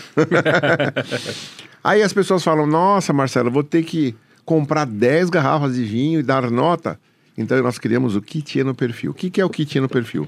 Kit no perfil são 10 garrafinhas de 10 rótulos diferentes. Então você vai pegar lá, vai tomar o vinho 2, vai pôr na sua taça, vai abrir o aplicativo e vai falar: No vinho 2, minha nota é 4. Gostei. No vinho 5, a minha nota é 1. Não gostei. No vinho 9, minha nota é 2,5. Foi mais ou menos. Não importa. Sem juízo de valor. Esquece quem é o produtor, se é brasileiro, se é Taná, se é Sauvignon Blanc, se é, se é, é Petit Verdot, se é qualquer nome. Se é reserva, gran Se é- reserva. Não importa. O importa é que nota você dá para esse vinho. Você não precisa saber nada. Você só precisa saber o seguinte: pôs na boca, tomou, gostou? 4, 4,5, 5. Gostou muito é 5. Não gostou? Meio, 1,5, 1, 2. Ah, mal ou menos. 2,5, 3. Vai fazendo isso. Depois de 10 notas, seu enoperfil estará mapeado. A partir daí, você tem uma vida nova. Você pode olhar para um vinho e perguntar, digital sommelier, que nota que eu vou dar para esse vinho? Ele vai te falar. Você vai dar 3, você vai dar 4, você vai dar 5, você vai dar 1. Aí você vai fugir daqueles que ele falar que você vai dar nota baixa e vai para aqueles que você falar que você vai dar nota alta, que ele falar que você vai dar nota alta. Você conhece o seu perfil? Seu perfil não está mapeado, né, Deco? Não, meu perfil não tá mapeado, eu não sei qual é o meu E no perfil. Então eu vou te dar de presente Oba! um kit de perfil. Eu, eu fiquei, curio- eu fiquei curioso em, em- saber qual é o meu E no perfil. Claro. Eu E depois curioso. você entra na vitrine da Wine e você vai falar assim, ó, ordena os vinhos pelo meu gosto. Ele vai fazer assim, ó. Que show. Em primeiro lugar, os vinhos que você vai dar 5, depois os vinhos que você vai dar 4,5, depois. Isso é uma coisa que aproxima o consumidor do vinho. E as pessoas Isso. sempre me perguntam: ah, como é que eu vou saber se eu, vou, se eu, se eu gosto ou não gosto? Quando eu começo a dar um, a, a dar um curso, eu, eu sempre falo: ó, é, você tá aqui e se você tem expectativa de sair daqui sabendo tudo de vinho, tá aqui o seu dinheiro de volta. Nunca. Tá aqui. Eu não sei, ninguém sabe. Tem gente que fala que sabe. Esse é o que menos sabe. Tá? Esse é o que menos sabe. É... Sem dúvida. Se alguém falar que sabe muito de vinho, é bem o que ele falou, é o que menos sabe. O principal que eu quero que você saia desse curso é conhecendo o seu gosto pessoal. Eu quero que você entenda por que, que você gosta desse vinho, por que, que você não gosta. Porque muita gente que eu pergunto, ah, gostou desse vinho? Pô, gostei. Por que, que você gostou? Ah, é... Ah, é... não sei. E por que, que você não gostou? Ele é forte. O que é forte? É alcoólico? É acidez? É tanino? É corpo? O que, que é forte? Então, a minha intenção quando eu, eu dou o curso básico é que a pessoa saia de lá entendendo o gosto pessoal dela e saiba o porquê ela gostou e o porquê ela não gostou daquele rótulo. Porque só assim ela vai conseguir comprar vinho daqui para frente. Uhum. Porque ela vai saber, ah, e preste atenção no que você está tomando. Tudo bem que você está com um monte de amigos, já está na terceira, quarta garrafa, você não vai ficar ali, não sei o que e tal. Óbvio. Mas tenta prestar atenção, né? Para você poder entender o seu próprio gosto. Que muita gente não para para pensar nisso. Ou para se concentrar e entender por que, que gostou, por que, que não gostou. Então, o que é a acidez? O que é o tanino? O que é o corpo? O que é né, o aroma e tudo mais? É possível você sentir aromas. É, muita gente, quando eu falo, vamos agora sentir os aromas. Primeira piada que sempre vem. Uva. Todo curso é igual. Ou fala uva ou fala vinho. Tem cheiro de vinho. Ou fala é tinto. Tem cheiro de tinto. Tá? Então, é, é sempre assim. Então, a partir do momento que a pessoa entende o gosto dela, e isso ajuda a entender o gosto dela, né? E aí eu peguei isso aqui porque eu li de. Eu li assim, de repente, eu li aqui mito. Falei, vai São Paulo! Muito boa. Juro, eu juro, por isso que eu peguei. Eu falei, cara, que, que não é possível. Não, deixa eu explicar, deixa eu explicar. É. Então, já que ele falou do mito aqui, ó. Você pensou no Rogério Senna ali. Claro, óbvio. Então, aqui é o seguinte: cada kit ele tem uma versão. Por quê? Porque às vezes, às vezes a gente faz o vinho 1 com um vinho X, mas aí a gente não tem o vinho X na hora, então a gente usa o vinho Y no vinho 1 e no vinho 2 muda. Então, você tem que colocar a versão para daí o aplicativo saber qual é os 10 vinhos corretos. Entendeu? Então é muito importante colocar a versão. E aí, a MT10, É. ele leu aqui Rogério Ceni. Eu não É. sei o que esses caras na cabeça. Eu juro. Foi- tive que ser sincero. Mas engraçado que o, o Flamengo foi vice com o Rogério Senna mandando embora, né? Aí trouxe o Renato Gaúcho. Exato. Aí foi vice. O Parmeira! Meu querido, um presente para você. Super obrigado. Então, Obrigado, ó, Marcelão. Faça o seu kit Eu no super perfil. curioso pra fazer, Isso. vou- vou. Vai ser muito legal ouvir o seu feedback. Eu. E eu pedi para pegar um de branco, porque você falou que você gosta de branco. É. Porque o kit no perfil, ele é. O, o, o eno perfil, ele é de acordo com o tipo do vinho. Por quê? Porque se ele gosta ou não de açúcar, ele vai responder isso na hora que ele estiver dando nota. Mas na hora que ele tomar um fortificado, a resistência dele e o, e o prazer de tomar um vinho doce é totalmente, Totalmente. diferente. Porque ele sabe que ele está tomando um vinho doce. Totalmente. Então, num vinho branco, você praticamente não tem tanino. Tem às vezes, que às vezes veio da barriga, às vezes veio de uma pequena eh, maceração ali com as cascas, mas em geral não tem tanino. Então tem diferenças. Então o eno perfil ele muda de acordo com o tipo do vinho. Por isso que o seu, esse aqui tá geladinho, a gente guarda na geladeira. É. É, só vou te pedir um favor, você tem que fazer rápido. Não, eu sei que fazer. agora tem carnaval, não vai ser difícil para você. Não, eu vou ficar, eu vou ficar por aqui. Vou ficar por aqui. Porque como ele tá reenvasado, ele tem uma data curta. Então, e esse aqui é do branco. Vou ficar, vou ficar por aqui e vou, eu vou brincar bastante. Gostei, já tenho, já tenho diversão. Já tem diversão. Eu já tinha estudo para eu poder terminar minha prova do diploma agora em maio. Né? Que, enfim. É, E sabe o que vai ser legal? Vai ser legal agora depois. Eu vou, agora eu vou. Agora eu tenho estudo e tenho a diversão. Você vai ordenar a vitrine depois da N-Wine e você vai ver vinho, você fala, nossa, ele tá falando que eu vou dar 4,5, 5 para esse aqui. Vinho que você nem imaginou. Às vezes vinho de 60 reais. E a hora que tiver o, o, o Hormigas e o Odif, então. Nossa. Sem dúvidas. né? Vai, Milton Neves. é Milton Neves daqui, é Milton Neves de lá. Mas agora eu quero te perguntar de Argentina. Eu sei que você conhece pouco de Argentina, né? É só a segunda casa dele, ele já falou. Conta um pouco pra nós aí de Argentina, Decão. Marcelão, é. Cara, eu, eu, eu sou. Enfim, como já falei, sou Chegou mais queijo aqui, viu? muito grato à Argentina. É, eu acho que eu, eu me apaixonei pelo país, pelas regiões vinícolas, não só pelo, pelos vinhos, mas como pelas pessoas. Né? O, meu filho, o Luca, que é fanático por futebol, fala que não gosta de Argentina. Por causa do futebol. Tem a rivalidade. Brasil-Argentina, não, não adianta, né? E indo para lá várias vezes, e aí Buenos Aires, Mendoza, Salta, Neuquén, San Juan, você vê que as pessoas são bem diferentes. É a mesma coisa que São Paulo. Vou fazer um parênteses aqui. Eu adoro argentino, exceto taxista. O, o raça que são os taxistas Já argentinos. recebeu muita nota falsa? Já recebi nota Nossa. falsa, já briguei. com- Mas é impressionante como taxista. É, Olha, já peguei, esperto. já peguei um muito legal, né, amor? Na última vez a gente pegou um cara que foi maravilhoso, top. Aliás, só chamava ele depois. Mas, em geral, enfim, mas os argentinos É, é são muito hospitaleiros Eles até. são, eles É. são. E quando você vai pro interior, todos, toda cidade de interior é mais Por hospitaleira, te recebe melhor, né? Isso nós estamos falando de São Paulo versus interior de São Paulo, dá na Sim, mesma, sim, né? sim. E você vai para Mendoza, eles fazem questão que você esteja bem. Além da estrutura de enoturismo na Argentina, em Mendoza, que é fantástica. Para mim, uma das melhores estruturas de enoturismo do mundo. Não que eu conheça, ó, né? É, é, dizem que os Estados Unidos é incrível também. Eu nunca fui para Califórnia, tá na minha listinha ali, tá no topo da minha listinha ali, ir pro Napa Valley e tudo mais. É, mas a estrutura de enoturismo da Argentina é, é incrível, é impressionante.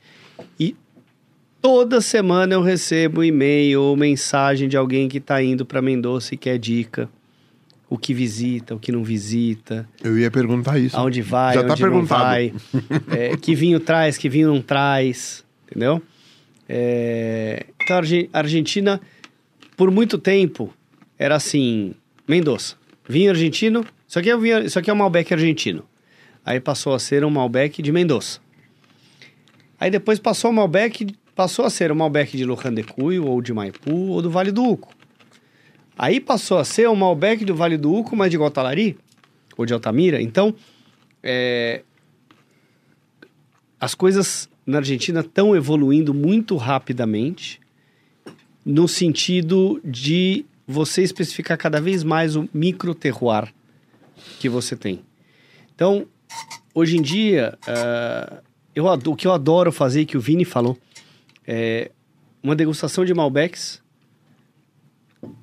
da mesma região, para ver como eles são diferentes, variando a altitude, variando o tipo de solo. Então, esse é um solo calcário, esse aqui é um solo franco-argiloso e por aí vai. Esse de uma altura X, esse de uma altura Y. Né? Ah, então, hoje em dia, você pega Malbecs num raio de 30 quilômetros, que são completamente diferentes. Então, é importante para quem vai, que eu sempre falo, duas coisas. A primeira, planeje-se. A primeira vez que eu fui para Mendoza, eu não trabalhava com vinho, eu ainda trabalhava em, em agência. E, putz, eu achei que era tudo mais ou menos perto. Né? Mas tem vinícola que é fica um- uma hora e meia de distância. Então você vai. Eu sempre falo isso para as pessoas: faz Luján de Cuy e Maipú e depois faz Vale do Uco. Né? Então, planeje-se. Não é tudo, não é tudo perto. Tem coisa que é longe. Agora, você falou uma coisa que eu já tinha pensado e agora me veio à mente. Vou perguntar para os especialistas aqui.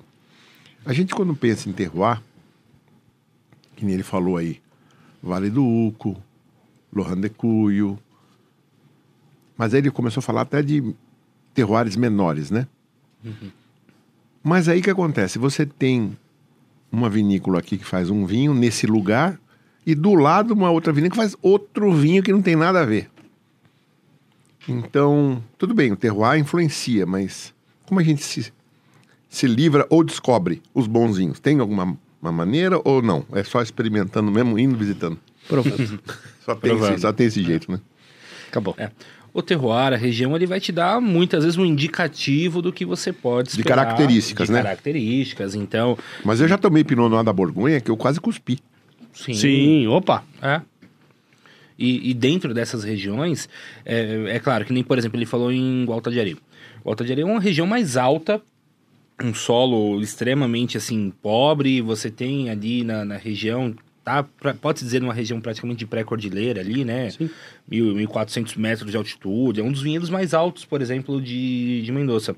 Você vai ter ali na, naquela região, você vai ter um solo ali, se eu não me engano, aluvional. Na, na- Aluvional? E tem até. Tecla SAP, por favor, Vini. Puta, agora para explicar o solo aluvional é. é, vai, vai, vai, ser- vai, ser um, vai ser um pouco difícil. Acho que o, o- o- talvez o Deco pode até me, me me ajudar nessa, nessa questão ali. Mas o, o solo aluvional, né, que é, um, que é um solo de aluvião, é um solo pedregoso. Calcário? Não, Não- não, não necessariamente, não é o calcário. tipo, não é a pedra que tá lá. É, normalmente ele, tem, ele tem aí um- um- uma, uma característica pedregosa, como, como o Vini falou. É, foi formado por, ah, por locais que, por exemplo, eram leitos de rio. É. Né? Então, ah, tem solos ali em Mendoza que são aluvionais e solos que são coluvionais. É. Né? É, tem solos que são que o calcário, por exemplo, esse, esse calcário que, que, que a gente tanto fala, são pedras que foram rolando cordilheira abaixo. Então, tanto que eles chamam de canto rodado. São pedras redon quase redondas. Redondas, né? Elas foram rodando, né, com o tempo. E com o tempo foi sendo depositado o carbonato de cálcio em cima dela. Então, o calcário é uma pedra que tem o carbonato de cálcio, ela fica branca. Você passa o dedo, o dedo fica branco, como se fosse um giz, tá? Que é mineral. Isso é mineral, né? Então, ela foi rodando e ela vai caindo, caindo, caindo. Vai chegar uma hora que ela vai parar. E ela vai, e ele vai acumulando. Normalmente próximo do rio. Normalmente próximo da montanha. Da Que ele vai montanha. rolando, rolando, rolando, uma hora para, né? Então, se você tiver uma vinícola que seja muito próxima da montanha, Hum. seja mais alta, Tá. você tem uma maior chance de ter um solo calcário do que uma vinícola que é numa parte mais plana Certo. e mais longe da montanha. Então, por exemplo, Lujanecuyo, onde está Alto Las Hormigas, por exemplo, a vinícola, você está ali a 900 metros, mais afastado da cordilheira, você tem um solo com muita areia e argila. Pouca pedra. Tem pedra, mas pouca. O vinhedo de Cotalari e de Altamira, que são os dois vinhedos no Vale do Uco, que aí já é mais para cima e mais encostado na cordilheira, são solos muito calcários porque eles estão mais próximos da cordilheira e estão mais altos, então as pedras foram parando e depositando por ali. Tá? Então é mais ou menos por aí. E quando- Mas o aluvional que você estava falando é próximo de rio. É, Ou não? Era, era um, era um solo que em algum momento foi leito de rio. É. E aí vai ter essa concentração de calcário. Como ele falou, por exemplo, um solo que tem mais areia e mais argila é um solo que retém mais calor. Um solo, por exemplo, calcário, ele é um solo, como esse solo aluvional, ele vai refletir mais o calor. E aí você está refletindo esse calor na planta. E, e- e isso vai ajudar, por exemplo, numa fotossíntese, você vai ajudar com que você tenha uma uva que tenha uma maturação mais plena, uma maturação mais intensa. Então, Inclusive à noite, É. porque ela irradia aquela pedra. O calor retido durante o dia, Dia, ele ela- irradia à noite. irradia Isso, à isso é noite. muito forte na região de Châteauneuf-du-Pape, na França, onde tem umas pedras que eles chamam de galettes, que ela é usada muito por isso, né? Porque ela retém, e as videiras são videiras baixinhas em, em vaso também, estão muito próximas ao chão, então ela retém esse calor e, e durante a noite esse calor ajuda a uva a também amadurecer. Legal. Hoje em dia, esse fator de amadurecimento por, por irradiação ou quando acumulação de calor por uma pedra, é, ele está cada vez menos está cada vez menos essencial em algumas regiões por conta do aquecimento global. Antigamente, em que a temperatura eh, média era menor, isso era essencial em algumas regiões, como Châteauneuf-du-Pape, por exemplo. Hoje em dia já não é tão essencial em algumas regiões porque a temperatura do mundo aumentou um pouquinho. né? Então isso é uma coisa que eh, solos muito pedregosos acabam interferindo na, na planta. E ali você tem solos que são essencialmente, que tem essa característica bem evidenciada, né? E isso vai influenciar muito no, no, no estilo do vinho da região. Você tem até um, tem um rótulo, inclusive famoso da Zuccardi, que é o aluvional. Aluvional. né?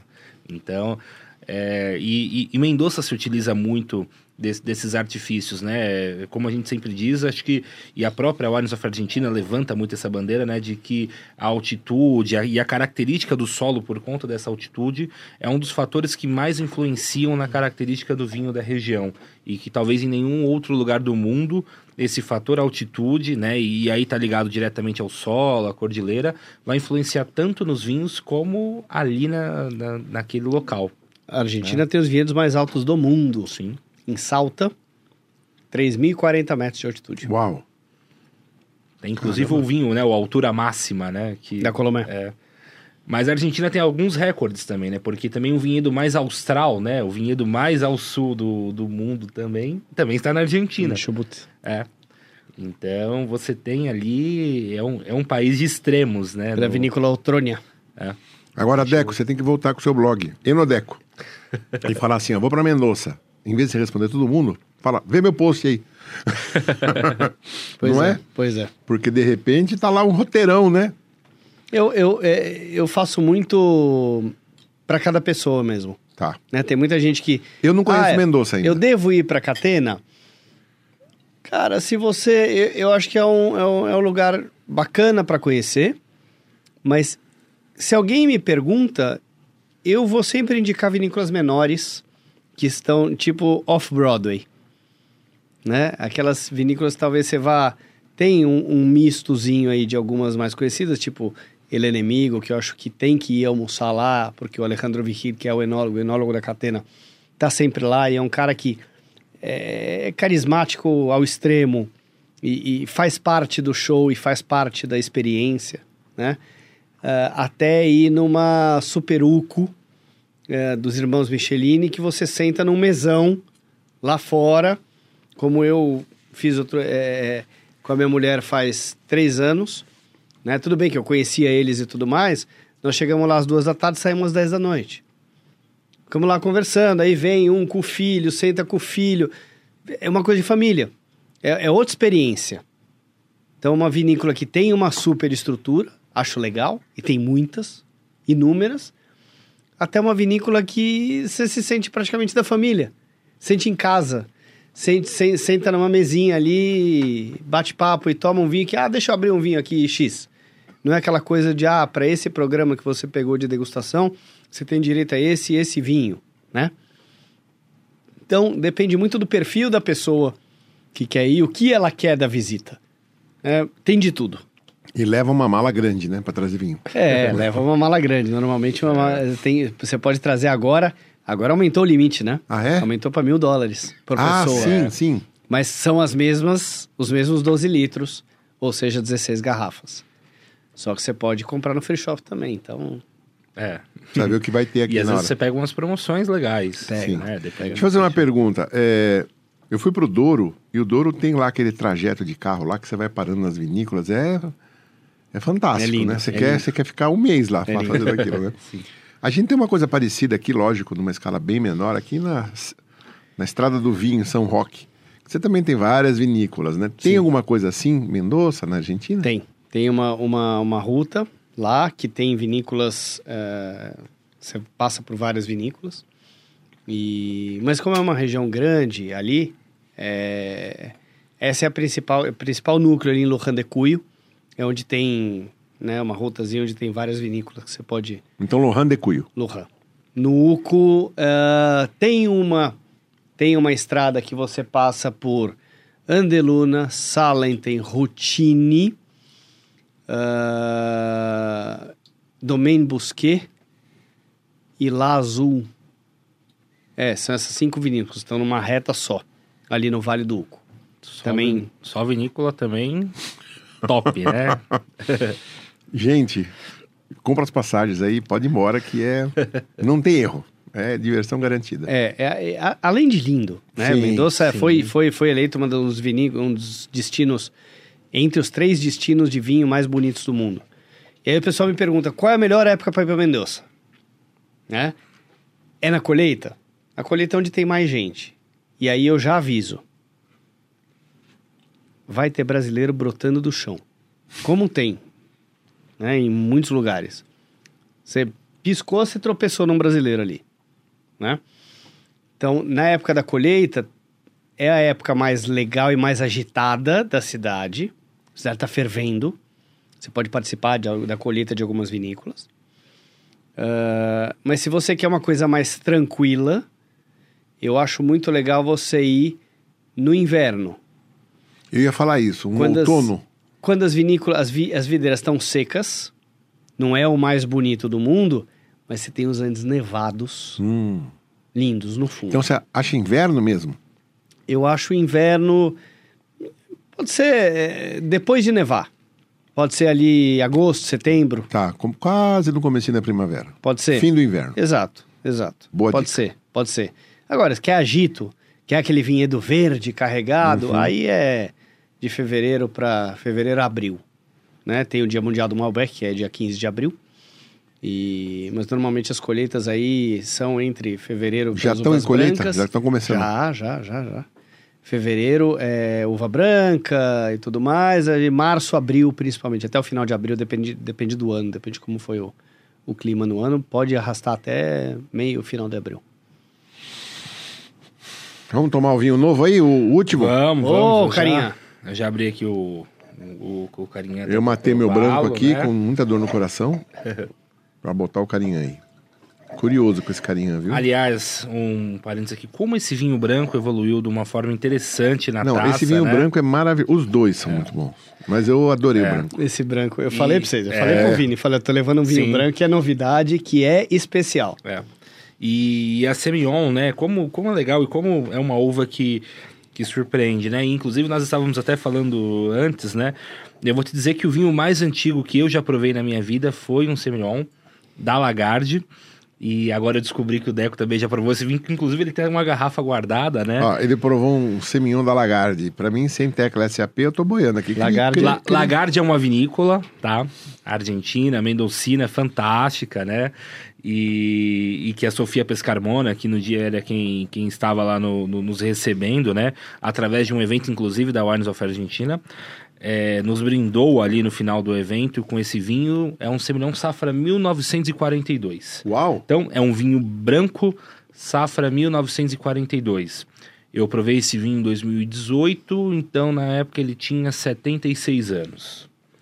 Um vinho branco com 76 anos, bom, ótimo, perfeito pro, pro consumo. É uma Caramba! coisa que transcende tudo que você aprende em qualquer lugar, em qualquer livro, é sobre longevidade de vinho, sobre perfil, né? E aí acho que o Deco até pode contar um pouco mais des- dessa história que, que é legal, mas que ela nos contou no dia e que é muito interessante. Esse vinho é incrível. A né? Lagarde é uma vinícola que eu tenho no coração.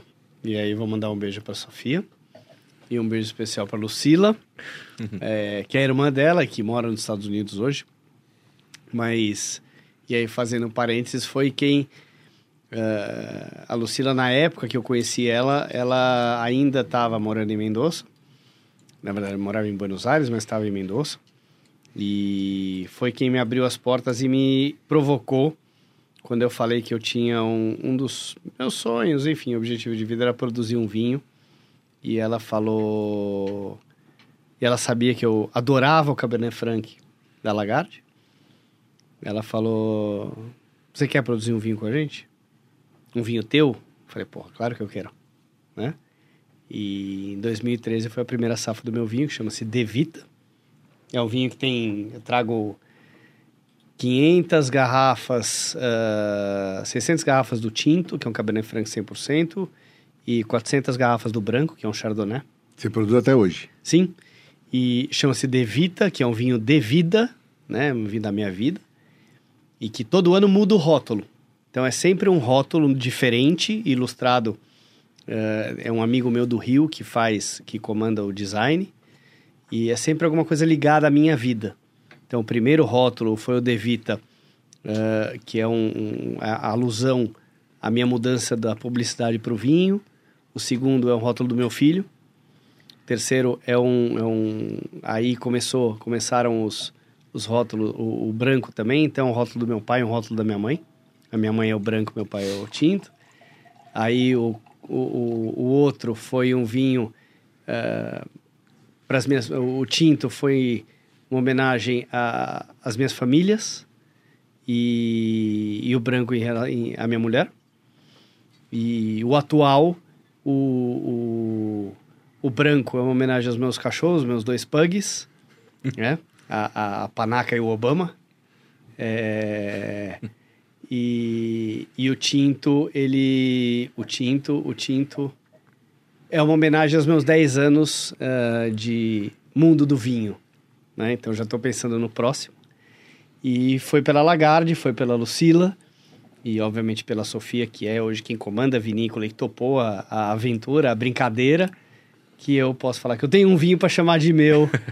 Uau, que legal! É, que eu, eu, é uma brincadeira gostosa. É, é, sempre o mesmo corte? Sempre Cabernet Franc, sempre Chardonnay e normalmente eu vou para lá e faço uma degustação com o enólogo de algumas amostras de barrica e escolho e aí engarrafa. Como não é um que corte, legal. é varietal, varietal, então não tem muita, muito segredo.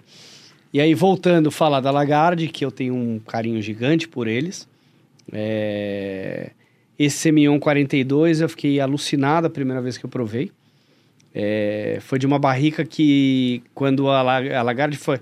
Quando a família Pescarmona, que é uma família super tradicional argentina, uh, ela, ela comprou a vinícola 100 anos atrás. Pô, mais, menos de 100 anos atrás, mas a, a Lagarde em si é uma vinícola centenária. É, quando o pai da Lucila comprou e da Sofia compraram a vinícola, tinha uma barrica lá, perdida, e que ninguém sabia que tinha vinho. E era um Semillon safra. E aí foram fazer, enfim, análise e tudo mais e comprovaram que era um Semillon 1942. Na barrica? É, uhum. num barrilzão grande, é. grande, Nossa, segura, barris segura assim, antigos, então? antigos. Viram que estava maravilhoso. Hoje eles devem ter, sei lá, 100 garrafas na vinícola, é. alguma coisa assim, nada. E aí teve uma vez que a Lucila veio aqui para São Paulo, ela trouxe me deu uma garrafa de presente que está guardadinha lá no meu na minha adega. É, é aquele vinho é, que você não sabe sim. quando você vai abrir. É isso é. que eu ia sabe? falar. Eu tenho uns é. vinhos desse que eu não é sei o que eu faço. É, isso. Eu falo, toma ou não toma? Se eu tomar, acabou. Se eu não tomar, eu tô perdendo. Então, isso, isso é uma coisa que eu não tenho resposta. Não tenho resposta. Quando você vai abrir esse vinho, ou outros vinhos, tem um vinho do meu ano lá, que eu não vou falar qual é, mas enfim, não posso entregar a idade assim, né? que você fala qual é a melhor hora? E aí eu já ouvi muita gente falando, melhor hora é agora. Você não sabe o que vai ser amanhã e tudo mais. Você viu como foi o Covid. Falou, ok. Aí você pensa, respira fundo. Não tenho coragem. É. Não é louco é isso? É, é muito louco. É, é muito louco. louco. É Porque é aquela garrafa e ponto. É. Acabou. É. Acabou. Não, não. No seu caso, ainda é pior que o meu. O meu são vinhos que eu viajei, trouxe, né? Especiais que estão lá. Vinho que se eu fosse comprar aqui ia pagar dois contos não paguei isso lá onde eu estava, e eu fico com uma dó danada de abrir é. o vinho, mas eu posso até voltar e comprar de novo, né? O Sim. teu é pior ainda, o teu... Não. E esse é um vinho raríssimo, né? Olha, falou... vou dar uma ideia. Nós temos que fazer um winecast para abrir esse vinho. Pronto. Não é? Boa. Abre aqui. Justo. Justo. Eterniza o momento. Olha lá, viu? viu? É. E, e, esse vinho resistiu. Ele não é bobo, né? É, não é nada, né?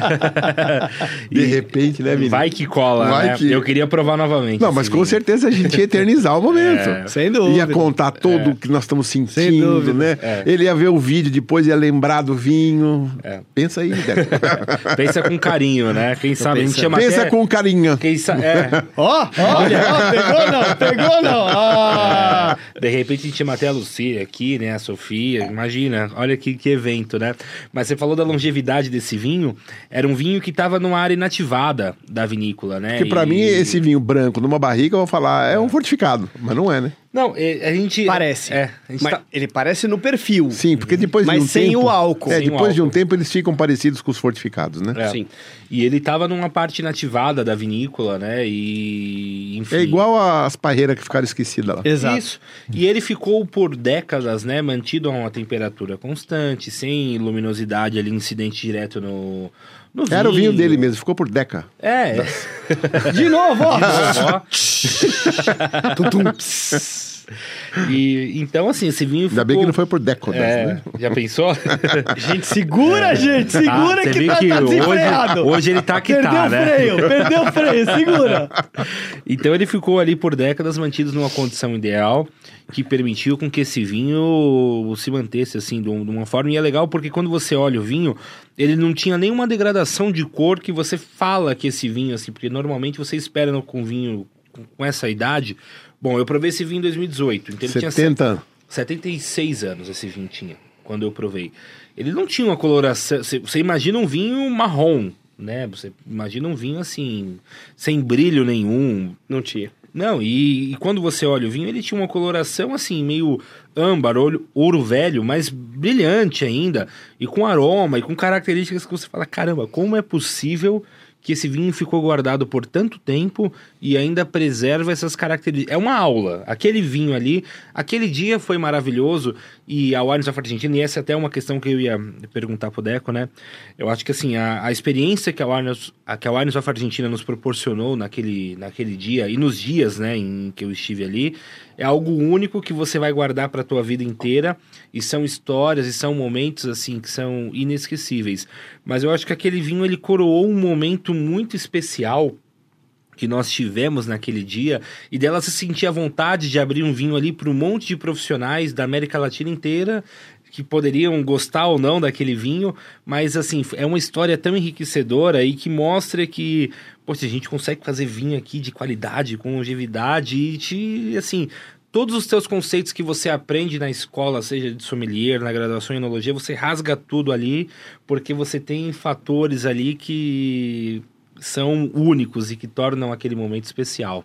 Né? Não, sem dúvida nenhuma. Essas, essas viagens que, enfim, vamos ver como é que agora voltando, voltando ao normal, né? Como é que isso vai acontecer. Eh, eram viagens, eu acompanhava sempre os grupos, eu acho que o teu grupo foi o primeiro que eu não acompanhei. Foi. É, por isso que eu falei que eu ia três, quatro vezes ao ano, e ia acompanhando grupo de sommelier, grupo de imprensa. Quando foi o seu, Vini? 2018. É, eu fui por alguns anos, três, quatro vezes por ano para lá. São viagens cansativas, porque é uma, é uma pegada de três vinícolas por dia, com muito vinho. Às vezes mais. Então, até. é, cê- a gente contava, é, eu sempre fazia isso com os grupos, e a gente já chegou em uma semana a tomar mais de 220 vinhos. né? Então, é, é, você chegava na- no, final da, no final da viagem esgotado, né? Porque, o- além de tudo, o álcool, o vinho, né? Ele, o álcool mina a tua energia, né? Então, você chegava no final do dia cansado. E no dia seguinte tinha que estar de pé de novo cedo para começar tudo de novo. Mas assim, a troca que você tinha com vinícolas, com convidados, com todos, é, é uma coisa que não tem preço. É uma coisa que não tem preço. É, são, É. Cada viagem que eu fiz, eu lembro com o maior carinho do mundo de todas as pessoas que eu levei.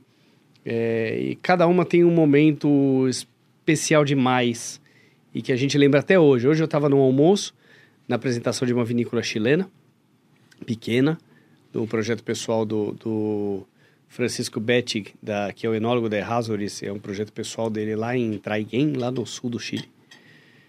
E na minha frente estava o, o querido Didu Russo, e que foi duas vezes comigo, uma vez como convidado e a outra que ele ganhou um concurso. É, e, e a gente estava lembrando de algumas passagens dessas duas viagens e dando risada. São coisas que ficam para sempre. E, e isso é uma coisa que a Wines of Argentina sabe fazer muito bem. né? É eternizar alguns momentos e algumas experiências, fazer algumas experiências que vão ficar para sempre. Então, é, isso tudo somado a bons vinhos, sempre Sim. ajuda, a paisagens lindíssimas e, como eu falei para vocês, pessoas que recebem você, a gente como se fossem pessoas da família. Da família. É, te acolhem, né? Que você tem vontade de sair de lá e voltar logo. Pra, não só para viagem, mas para estar tá com aquelas pessoas. Isso é, isso é para mim não tem preço. É verdade. É, é incrível, e só para poder situar, né, quem, quem tá aqui nos ouvindo e entender a situação, né, a Wines of Argentina promovia, ano após ano, né, um, uma ação com, com restaurantes, com, com empórios, com lojas, enfim, que você tinha que elaborar um menu, né, com enfim, um, um, menu do restaurante, ou separar um prato, alguma coisa, e você tinha que vender vinho argentino.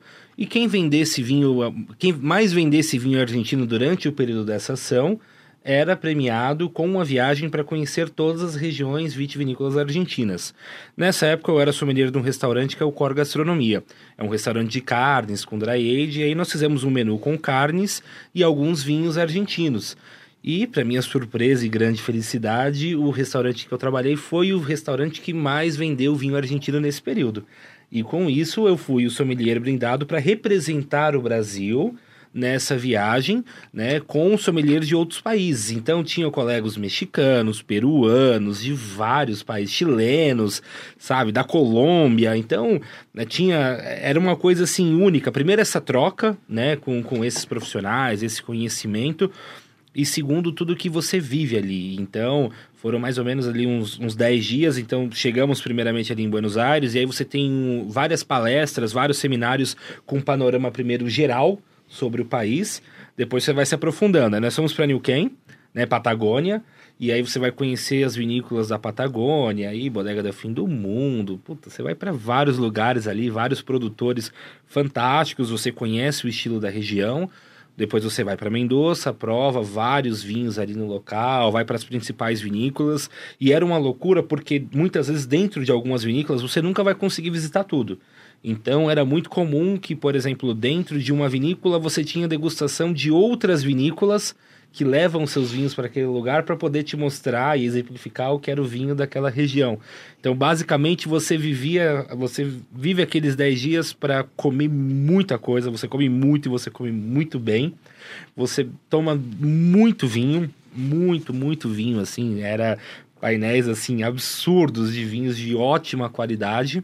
Depois eu fui para San Juan, né? E, e San Juan também, assim, um local maravilhoso. E é uma experiência que é indescritível, porque você tem um contato direto com o produtor, com o enólogo, você aprende algumas coisas de bastidor ali. E na época eu estava terminando a graduação em enologia e nós fomos em março, era a época da colheita. Então você conseguia acompanhar ali uma colheita, você conversava com algum enólogo quando dava, percebia alguma coisa daquela, daquela safra, você vai descobrindo vinhos assim únicos, incríveis. É uma experiência que eu, eu não conheço outra associação de vinho.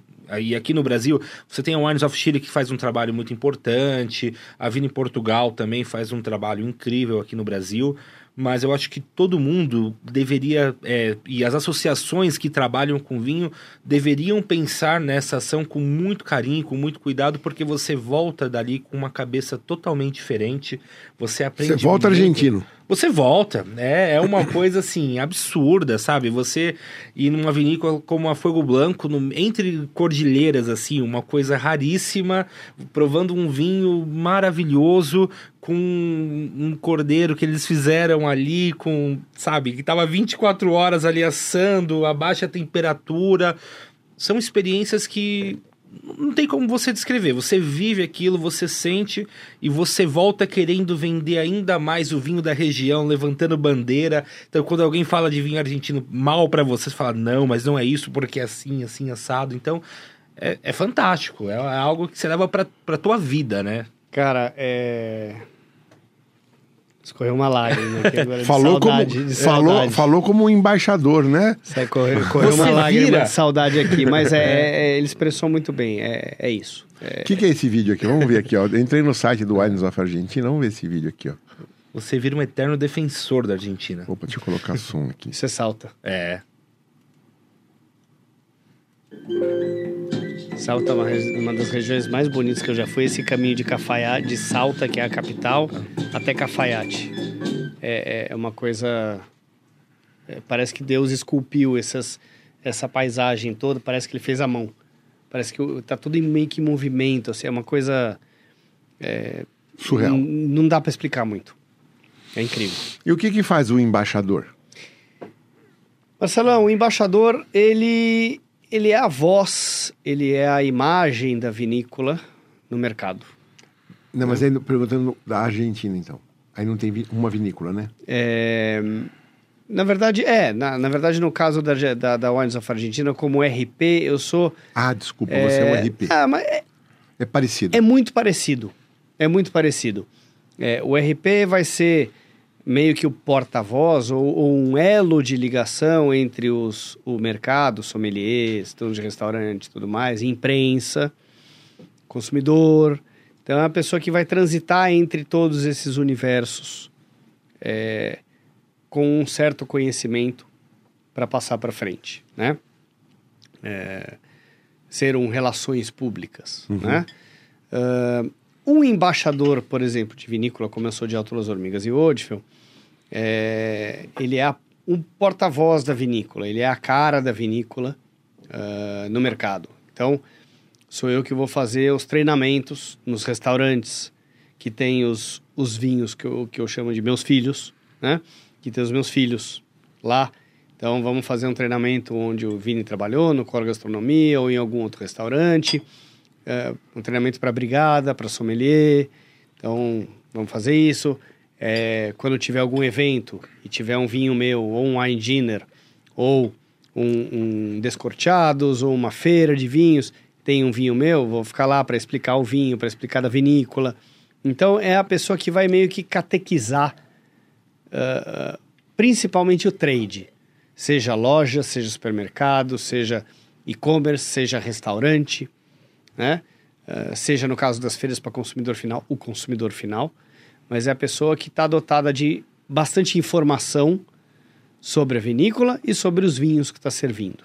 Né? Então, no meu caso, eu sou uma ferramenta tanto da importadora, da World Wine, como do, do produtor para que eh, quem for vender estes vinhos possa vender com mais propriedade, porque ouviu do Deco que esse vinho que o Orzada Malbec é um vinho que veio de vinhedos de 60 anos de idade do Vale de Lontué, com 50% passagem barrica é, e por aí vai, né? com rendimento baixo de menos de duas garrafas por, por planta. Então, é, o- a minha função é passar para frente ahn, todo o conhecimento para que a ponta possa vender melhor, possa apresentar melhor para o consumidor final, né? E você tem que ter muito jogo de cintura.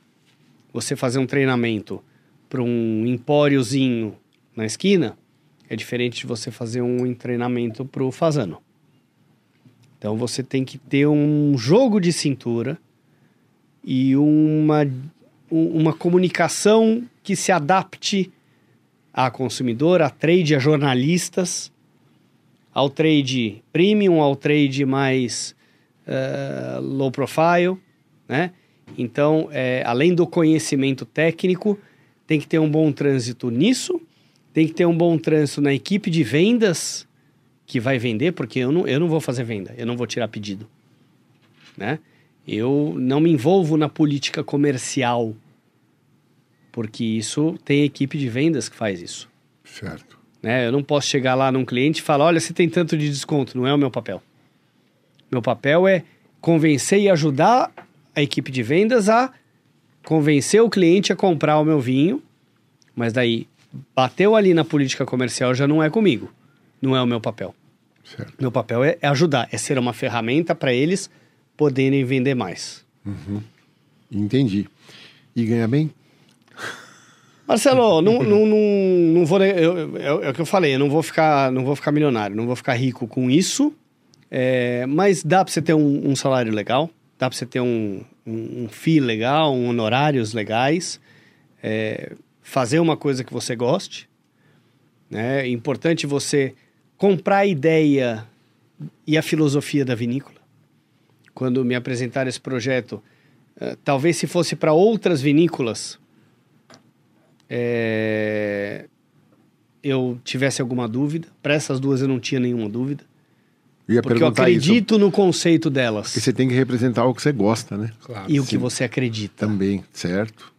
Porque se você não acreditar, você vai bem até a página 2. É, Dali pra frente, você não vai falar com paixão. é. E a pessoa que fala com paixão daquilo que ela acredita e daquilo que ela gosta, quem tá, quem tá ouvindo percebe. Sim. Né? Então, é, é importante que a pessoa acredite naquilo. né? Eu, pelo menos, não consigo. Tem gente que é ótimo ator e que consegue, assim. né? E, é um, e é, e é um dom, é um dom. Parabéns, né? É um dom. É, eu não consigo, eu não consigo. Então, assim, graças a Deus eu trabalho com produtos que eu de fato acredito e vou a fundo e passo isso muitas vezes além da técnica. Uhum. Passo com o coração mesmo. É, com, com coisas que vão saindo na hora. Aliás, de- você já começou discurso. com o É. coração na história. né? É, pois é, né? É totalmente coração, né? Eu queria agora saber a opinião dele desse carinhã aqui. Sim. Cara, Marcelo e Vini, gostei muito, muito do vinho. É, já esperava, porque, como eu falei para vocês, eu nunca tomei um carinha ruim do Chile. É, um produtor respeitado, Luiz Felipe Edwards é um grande produtor. E se eu não me engano, tem, é, tem uma pessoa que eu conheço que é o representante deles aqui no Brasil, que é o Eugênio Echeverria. Eu acho que ele ainda trabalha com eles. Então, um abraço para o Eugênio, se ele estiver assistindo. Tô me, sentindo, né? Na Globo. Um- mandar um beijo pro meu pai e minha mãe pra você. Essa fera aí, meu. É, achei um vinho intenso, achei um vinho bem típico da carinha. Aqui a gente nota a madeira, que eu não tô acostumado com o carinha do Orzada, mas o carinha Vigno, que é o do projeto Vigno Aham. da Oldfield, que já tem barrica, é, você já sente um pouco mais a madeira, por mais que ela não sinta ela exacerbada. Aqui você também não sente. Tem um equilíbrio muito legal entre madeira e, e fruta. É, não tem um. A madeira não sobressai aqui. Ela dá um. Ela, ela arredonda o vinho, ela envolve o vinho sem que ela seja a, a atriz principal. Eu digo quando a madeira é o que mais aparece, tá querendo esconder uma fruta que talvez não tenha sido tão legal, né? Tem a acidez da carinhã, tem o tanino da carinhã, tem o corpo, tem o álcool. É, tá equilibrado. É um vinho que ano, é, Vini? Safra 2016. É 16, tá, tá, tá redondinho, tá com 6 anos de idade. Ainda tem guarda, ainda tem guarda. Mas ele não tá novo pra você tomar, ele não tá duro. Uhum. Sim. Então, assim, belíssimo vinho. Belíssimo vinho. Bom, você que está acostumado a, a meter o celular aí e pegar o QR Code, vamos deixar um QR Code enquanto não chegam os outros dois. Então nós estamos deixando aqui o QR Code deste Ecovini. Echo. Echo. É um Echo. gran reserva. É um reserva da uva Carinhã. Carinhã do Vale Do Mauli. Mauli. Maule, Que Vale é o- do é, Maule. Que é o vale É. que eu falei que estão os vinhedos antigos. vinhedos Exatamente. velhos Grande produtor, Tá, né? aí, tá aí o QR Code para você escanear e tá na descrição. É. Nós estamos falando de vinho de quanto aqui, Vini? Olha, Marcelo, eu vou te dizer que o associado Danny Wine nesse vinho aqui, ele vai ter uma promoção que eu acho que é uma das melhores do site, modéstia à parte, tá? Esse Gran Reserva é um vinho que custa aí preço cheio em torno de uns 110, 115 reais, mas o associado com 35% de desconto, no caso desse parceiro, vai pagar em torno de 80 reais nesse vinho. Cara, é um preçaço pra esse vinho. É, eu vou te dizer que eu, o- o- particularmente, eu desconheço um, um carinhã com esse perfil, com essa Com proposta. barrica. E- exato, um gran reserva. Então, e- este é um vinho que tem 14 meses de passagem em barrica de carvalho, é, nessa faixa de preço. Então, é uma excelente relação preço-qualidade para quem nunca provou um vinho dessa variedade, ainda mais varietal, né? Você encontra essa variedade, por exemplo, na Espanha, mas é muito comum em alguns cortes, em algumas regiões. Mas você provar um vinho puro dessa variedade, com toda essa tipicidade que o Deco colocou aqui de forma perfeita, eu concordo totalmente com o que ele falou do perfil do vinho. Eu acho que ele colocou aqui muito bem o que é o perfil, o que é a proposta desse, desse vinho. É, é sensacional. Deco, harmonização. Que eu sei que é um tema que te agrada muito. Gosto demais. E vou te falar, é, eu fiz um programa chamado Any Wine Dinner, onde eu ia nos restaurantes e a gente levava três, mais ou menos uns três vinhos e tentava harmonizar. Aliás, a gente antes descobria, né, o que que, é, que que seria servido e a gente buscava vinhos que a gente acreditava que iriam harmonizar. E eu vou te falar, teve vezes que não harmonizou nada. Agora, teve vezes que eu fui para o céu. Você também é um. Você também não, você é o entendido em harmonização. Eu sou o curioso. Conta para nós um pouquinho como é que a gente faz para ir para o céu, Deco. Marcelão, é... você vai para o céu numa harmonização a partir do momento que você experimenta. Sim, só tem essa saída. Harmonização é tentativa e erro. Não tem segredo, tá? Harmonizar vinho e comida e cerveja também e outras bebidas Sim. é uma arte. É uma arte, eu sempre digo. Não é fácil. Não é fácil. Até porque é muito pessoal. Perfeito. Eu peço, eu posso gostar de uma harmonização, você não. Tecnicamente falando, eu posso dizer que queijo de cabra com Sauvignon Blanc arrebenta. Você pode chegar e falar, Deco, não curti muito. Eu posso falar para você, por exemplo, que ah, Malbec com peixe Não funciona. tende a ficar ruim, metálico, não vai ficar legal. Pode ser que você chegue e fale, Deco, eu provei outro dia e ficou legal. Nada substitui o gosto pessoal de cada um. Isso é o principal para mim. Não tem certo e errado. Tem o que você gosta e o que você não gosta. Eu sempre falo isso. Tem as teorias? Claro que tem. Óbvio que tem. Né? É, então, quando eu falo de harmonização, eu costumo dizer que eu dou o caminho das pedras. Mas não quer dizer que se você sair desse caminho, você vai cair, você não vai conseguir completar. Não. Eu estou falando que tecnicamente e embasado, teo- teoricamente faz sentido. embasado em, em- em questões sensoriais, em questões científicas, né? De você, eh, da, da tua sensação, das tuas sensações na boca, que tendem a dar certo. E pode ser que num dia dê e num dia outro dia não dê, porque você não tá com boca para aquele vinho ou para aquela comida naquele dia.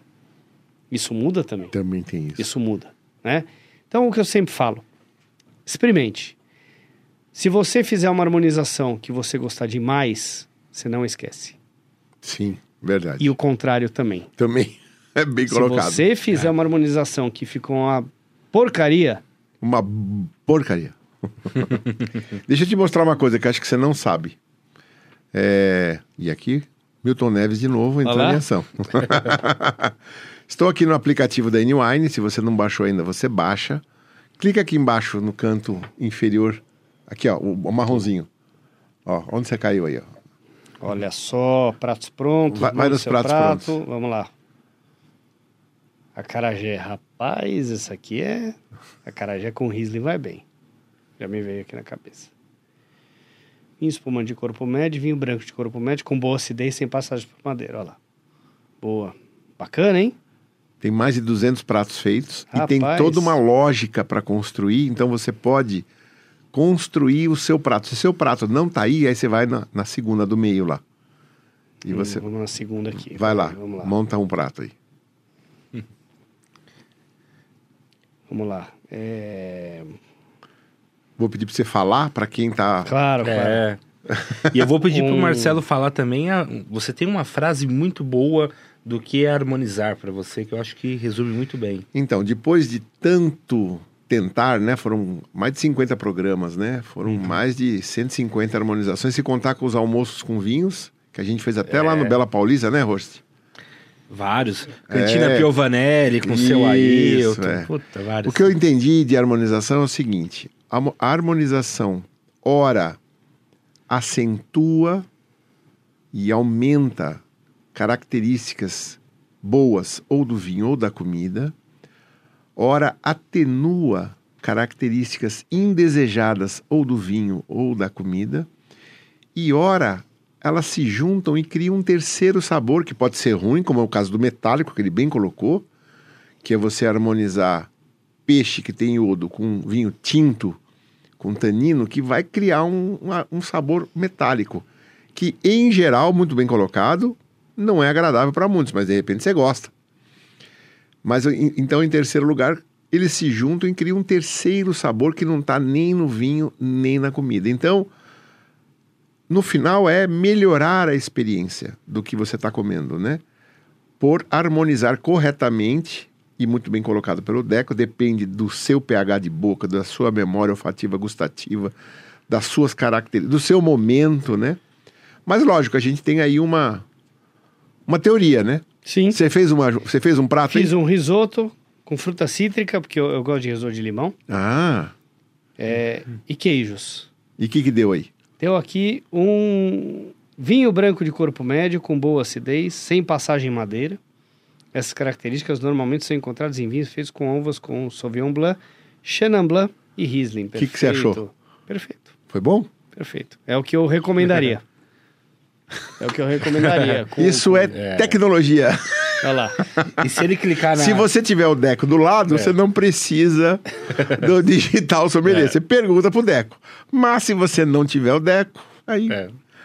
apele pros Pois é. universitários. Pois é, pois é. E se você clicar ali na vitrine, ainda vai te mostrar rótulos com esse Ah, é. perfil, né? Dependendo, não é? Pode ser que aquela característica a gente tenha na vitrine. Então você já clica lá e já compra seu vinho. É. Olha só. Milton Neves fechando. Deco. É, Milton Neves abrindo de novo agora pro Deco. Conta pra nós aí, qual é que é seu Instagram? Como é que se o pessoal quer fazer palestra, co- conta esse finalzinho aí Bom, nós. vamos lá. É, meu Instagram é Winet Club, wine de vinho com T no final. Tem um clube também? Tem um clube de vinhos é, pequeno, que é para ser assim, que eu conheço quase todo mundo que, que tem assinatura, que assina lá, que eu mesmo escolho os vinhos. Né? Eu faço questão de todo mês escolher os vinhos, são quatro cotas diferentes. Então, Winet Club, clube com bemudo. E eu uso muito o Instagram para Que é o seu gerar Instagram. conteúdo, exatamente. winetclub.com.br é o site. Winet Club é o meu Instagram, que eu uso muito para gerar conteúdo. Ó, agora são 8h52, eu perdi, eu perdi a hora de postar. Né? É o seu novo Então, blog. É, então. é, hoje eu ia postar, ia fazer um post, já vou dar spoiler. É, no, do, ia fazer um post sobre trazer vinhos de viagens. Né? Malas de vinho, esse tipo de coisa. Tava prontinho o post aqui. Com aquelas espuminhas assim. Também, ou a mala própria para vinho, Sim. né? É, Alô, Bruno da Vanguard Valise. Aquele abraço. tá vendo? Ele fala de mim, mas ele faz igual. fala, fala. É, então, eu uso muito o Instagram para gerar conteúdo, porque eu acho que é, hoje em dia as pessoas procuram muito, muito isso no Instagram. E ó, Bruno da Vanguard Valise, se você quiser patrocinar aqui o Winecast, a Então, gente bota a sua mala viu? aqui, ó. Queremos você aqui, né? Né? É, a, a- a- a- a- Aliás, a- essas a- malas a- a- salvam, é minhas, salvam a minha vida. Quando a gente Exato. viaja, pelo amor, meu, eu, eu- eu- eu preciso de duas, três. Não, além do que, você vai colocar o vinho na, na, na mala, a mulher, não! Se estourar, vai manchar minhas roupas. Então tem Na que mala ter. não vai. Tem que ter, a, É, tem que ter a mala tá para não pra, pra, pra, inclusive poupar o casamento. Entendeu? Ela tem várias, ela tem várias funções a mala, não é Bruno, só. Claro. Bruno da Valise. É, viu? Viu, Brunão? Olha lá. É. então, eu acabo usando muito o Instagram, muito mais para gerar conteúdo do que para efeitos comerciais. É, por lá também vocês podem me, me mandar mensagem, eu respondo todos os inbox que eu, que eu, que eu recebo, é, que não sejam, enfim, que não seja spam e tudo mais, a gente acaba recebendo muito. É, então, qualquer coisa, tipo palestras corporativas, cursos, enfim, qualquer dúvida que vocês tenham, podem, podem entrar lá e me seguir e perguntar e pedir dicas de Mendonça. Que acho que é o que, que é o mais que mais tem lá no meu Instagram, dica de... Hoje, inclusive, tem uma lá.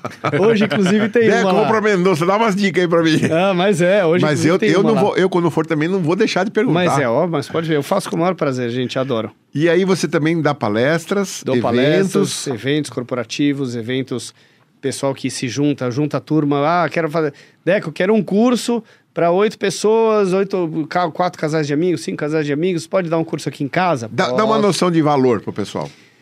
Depende muito da quantidade de pessoa, é, é difícil, quanto quanto é difícil. tempo vai, vai tomar? Normalmente o curso básico são três aulas. Tá, três mas é- aulas de mais ou menos duas horas com degustação. Ah, legal. E você leva os vinhos? Eu levo os vinhos. Ah, então tá incluído os vinhos. Tá, tá incluído os vinhos. Tem, por exemplo, tem algumas turmas que pedem uma quarta aula sobre harmonização. Entendi. Aí eu levo uma tábua de frios e queijos e pães com vinhos que vão harmonizar e que não vão harmonizar Isso é, é fundamental. para a pessoa ver por que que não harmonizou. Aham. E às vezes eles quebram as, pernas, as minhas pernas falando que ficou bom. Ah, Tá Sempre. bom. Beleza, né? E aí o que que eu falo? Tá bom para você? É o que importa. É. Pronto. Ó, eu já contei essa história, mas eu vou contar de novo porque eu acho ela muito legal. Eu fiz gastronomia, me formei chefe, e numa das primeiras aulas, né, minha professora contou uma história. Onde o que significa o que é bom para o outro, né? Porque o chefe, tudo bem, o chefe é autoral, ele vai fazer a cozinha dele lá, e se você gostar, top, se não, vai embora. Mas o chefe, ele tem muita uma obrigação de, de criar aí algo que o, o, o consumidor vai gostar, né? E ela falou, às vezes o consumidor vai gostar de coisas que você não gosta. Sim. Então você tem que estar muito atento. Vai ser difícil, não é uma, não vai ser sempre que você vai trabalhar com o que você não gosta, normalmente você trabalha com o que você gosta, mas existe essas circunstâncias. E ela deu um exemplo de um cara e de uma mulher que se casaram e aí o marido chegou. Ela não gostava dele. Não, não, não. Eles, eles se amavam. Foi por interesse. E essa história é real, tá? É, não é inventada, é uma história verídica. E ela e o marido falou para a mulher assim: "Eu queria tanto que você fizesse o feijão que minha mãe sempre fez para mim na infância". Rapaz. E ela falou: "Puxa, mas sua, irmã- sua mãe já morreu faz mais de 10 anos, né?" Eu sei, é por isso que eu tô perguntando: será que você não consegue descobrir? Ela falou: "Pode deixar, amor, eu vou tentar". E casaram e a mulher, a missão dela era fazer o feijão que a mãe dele fazia. Então fez feijão normal, fez feijão fradinho, feijão carioca, feijão branco, feijão tudo que foi tipo, não, não, não, não é esse, não é esse. Aí colocou bacon, colocou paio, colocou carne calabresa, foi colocando coisas, não, não fez feijão muito salgado, menos sal, só levava não, não, não, não, não. Eu sei que depois que ela tentou uns 20, 30 tipos de feijão diferente, ela estava desanimada, falou, não vou acertar. E um dia ele estava para chegar lá e ela pegou no sono na sala, o feijão queimou. Quando ele chega em casa, aquele cheiro de feijão queimado, ele fala: O Mamãe! feijão da minha mãe! e ele comeu o feijão queimado como se fosse caviar e. Então, é o que você falou. Você, os caras se quebram as pernas, né? Quando você dá um negócio, o cara fala, isso aqui não vai harmonizar. O cara fala, adorei. Então, tem gente que gosta de feijão queimado. É isso. Por isso que é pessoal. Por isso que não importa. Lógico que a regra vai ajudar. A regra é uma teoria, tende, vai agradar a maioria das pessoas, mas esquece a maioria. Pensa no seu gosto. Se você gostou, tá valendo, não tem ninguém para julgar. É seu paladar, Óbvio, né? óbvio. Deixa eu te falar, Deco, a gente tem aqui um, um costume. Olha só. Você vai deixar aqui para nós e para os próximos convidados aí uma mensagem de. Esse aí, ó, dos antigos que já Tô passaram vendo. por aqui. Pode se, hein? pode se inspirar nesses aí. Mas você pode escrever isso depois fora do ar. Aí você escreve com calma. Tá bom. Tá bom? de ficar aqui do lado do Diego Arrébola, do lado do Otávio Mesquita. Rapaz, é, tá pesado isso aqui, hein? Mas vamos lá, né? Vamos escrever qualquer coisa aqui. E os outros vão dizer depois que estão do lado do Deco Rossi. Exatamente, também. Tem, é. tem esse ponto, né? Mais alguma coisa, Vini? Não, agradecer a presença do Deco, é, parabenizar pelo belo trabalho que, que você faz aqui no Brasil com, com as marcas que você representa, com a Argentina. Não à toa, né, por muitos anos, a Argentina vem seguidamente aí entre os principais países em que a gente consome vinho no Brasil, né?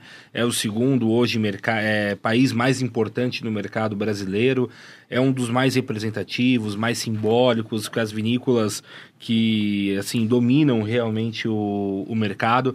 Então, te parabenizar porque eu acho que você faz parte disso também, né? Representando e como relações públicas da, das marcas faz com que isso se torne uma realidade e que o vinho argentino cada vez mais esteja presente, bem como das vinícolas, né? grandes vinícolas. Eu acho que aqui nós tivemos vinhos maravilhosos. Dá para se dizer que alguns vinhos aqui foram quase aulas de vinho, porque são vinhos que são muito simbólicos e muito representativos. E realmente um programa em que a gente falou muito sobre vinho, mas vinho de uma forma leve, bacana, divertida. E o vinho é isso, né? O vinho não precisa ser essa coisa distante, inacessível, né? O vinho pode ser um belo bate-papo, com muita risada, com conteúdo, com informação, mas com divertimento, né? Então... Com divertimento. Já já nós vamos ter uma feira nova, sabe como vai chamar, Vini? Qual? Decochados.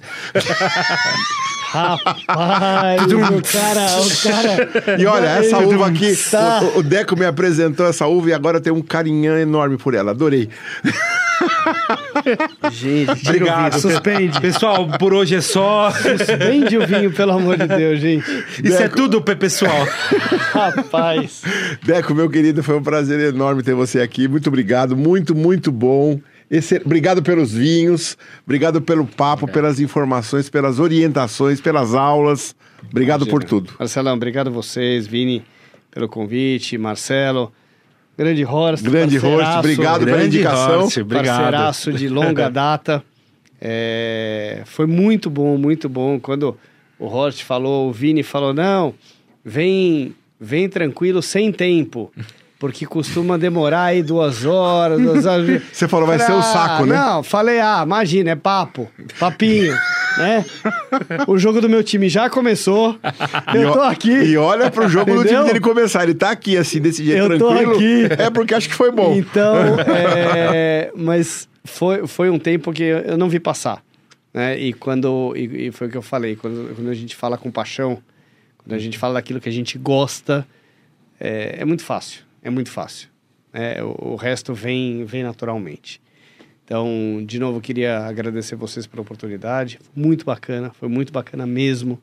Acima de todas as expectativas que eu, que eu tinha. É, eu adoro falar, adoro, adoro lives, adoro isso, adoro aquilo, mas hoje, de fato, foi, foi uma noite, um fim de tarde, noite especial, é, que certamente vai ficar guardado aí é, na memória, vai ficar guardado no YouTube, né? Vai ficar guardado nas nossas taças, é, com carinhã muito especial. tô tentando fazer, eu tô tentando fazer alguma piada para eu ter sido o último a fazer a piada, mas não tá vindo. Não tá vindo, gente. Eu não tô conseguindo desbancar o rapaz. Entendeu? Então acho que é melhor ficar por aqui para não passar vergonha, entendeu?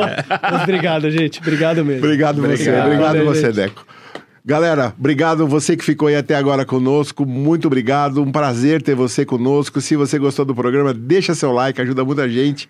Se inscreve aí no canal, avisa, compartilha esse vídeo que também vai deixar mais gente feliz dando essas boas risadas aí como você e nós demos aqui. Então, um grande abraço. Vamos despedir ali para aquela câmera. Tchau, pessoal. Até o próximo Valeu, Winecast. Tchau, tchau. Um abraço. Tchau.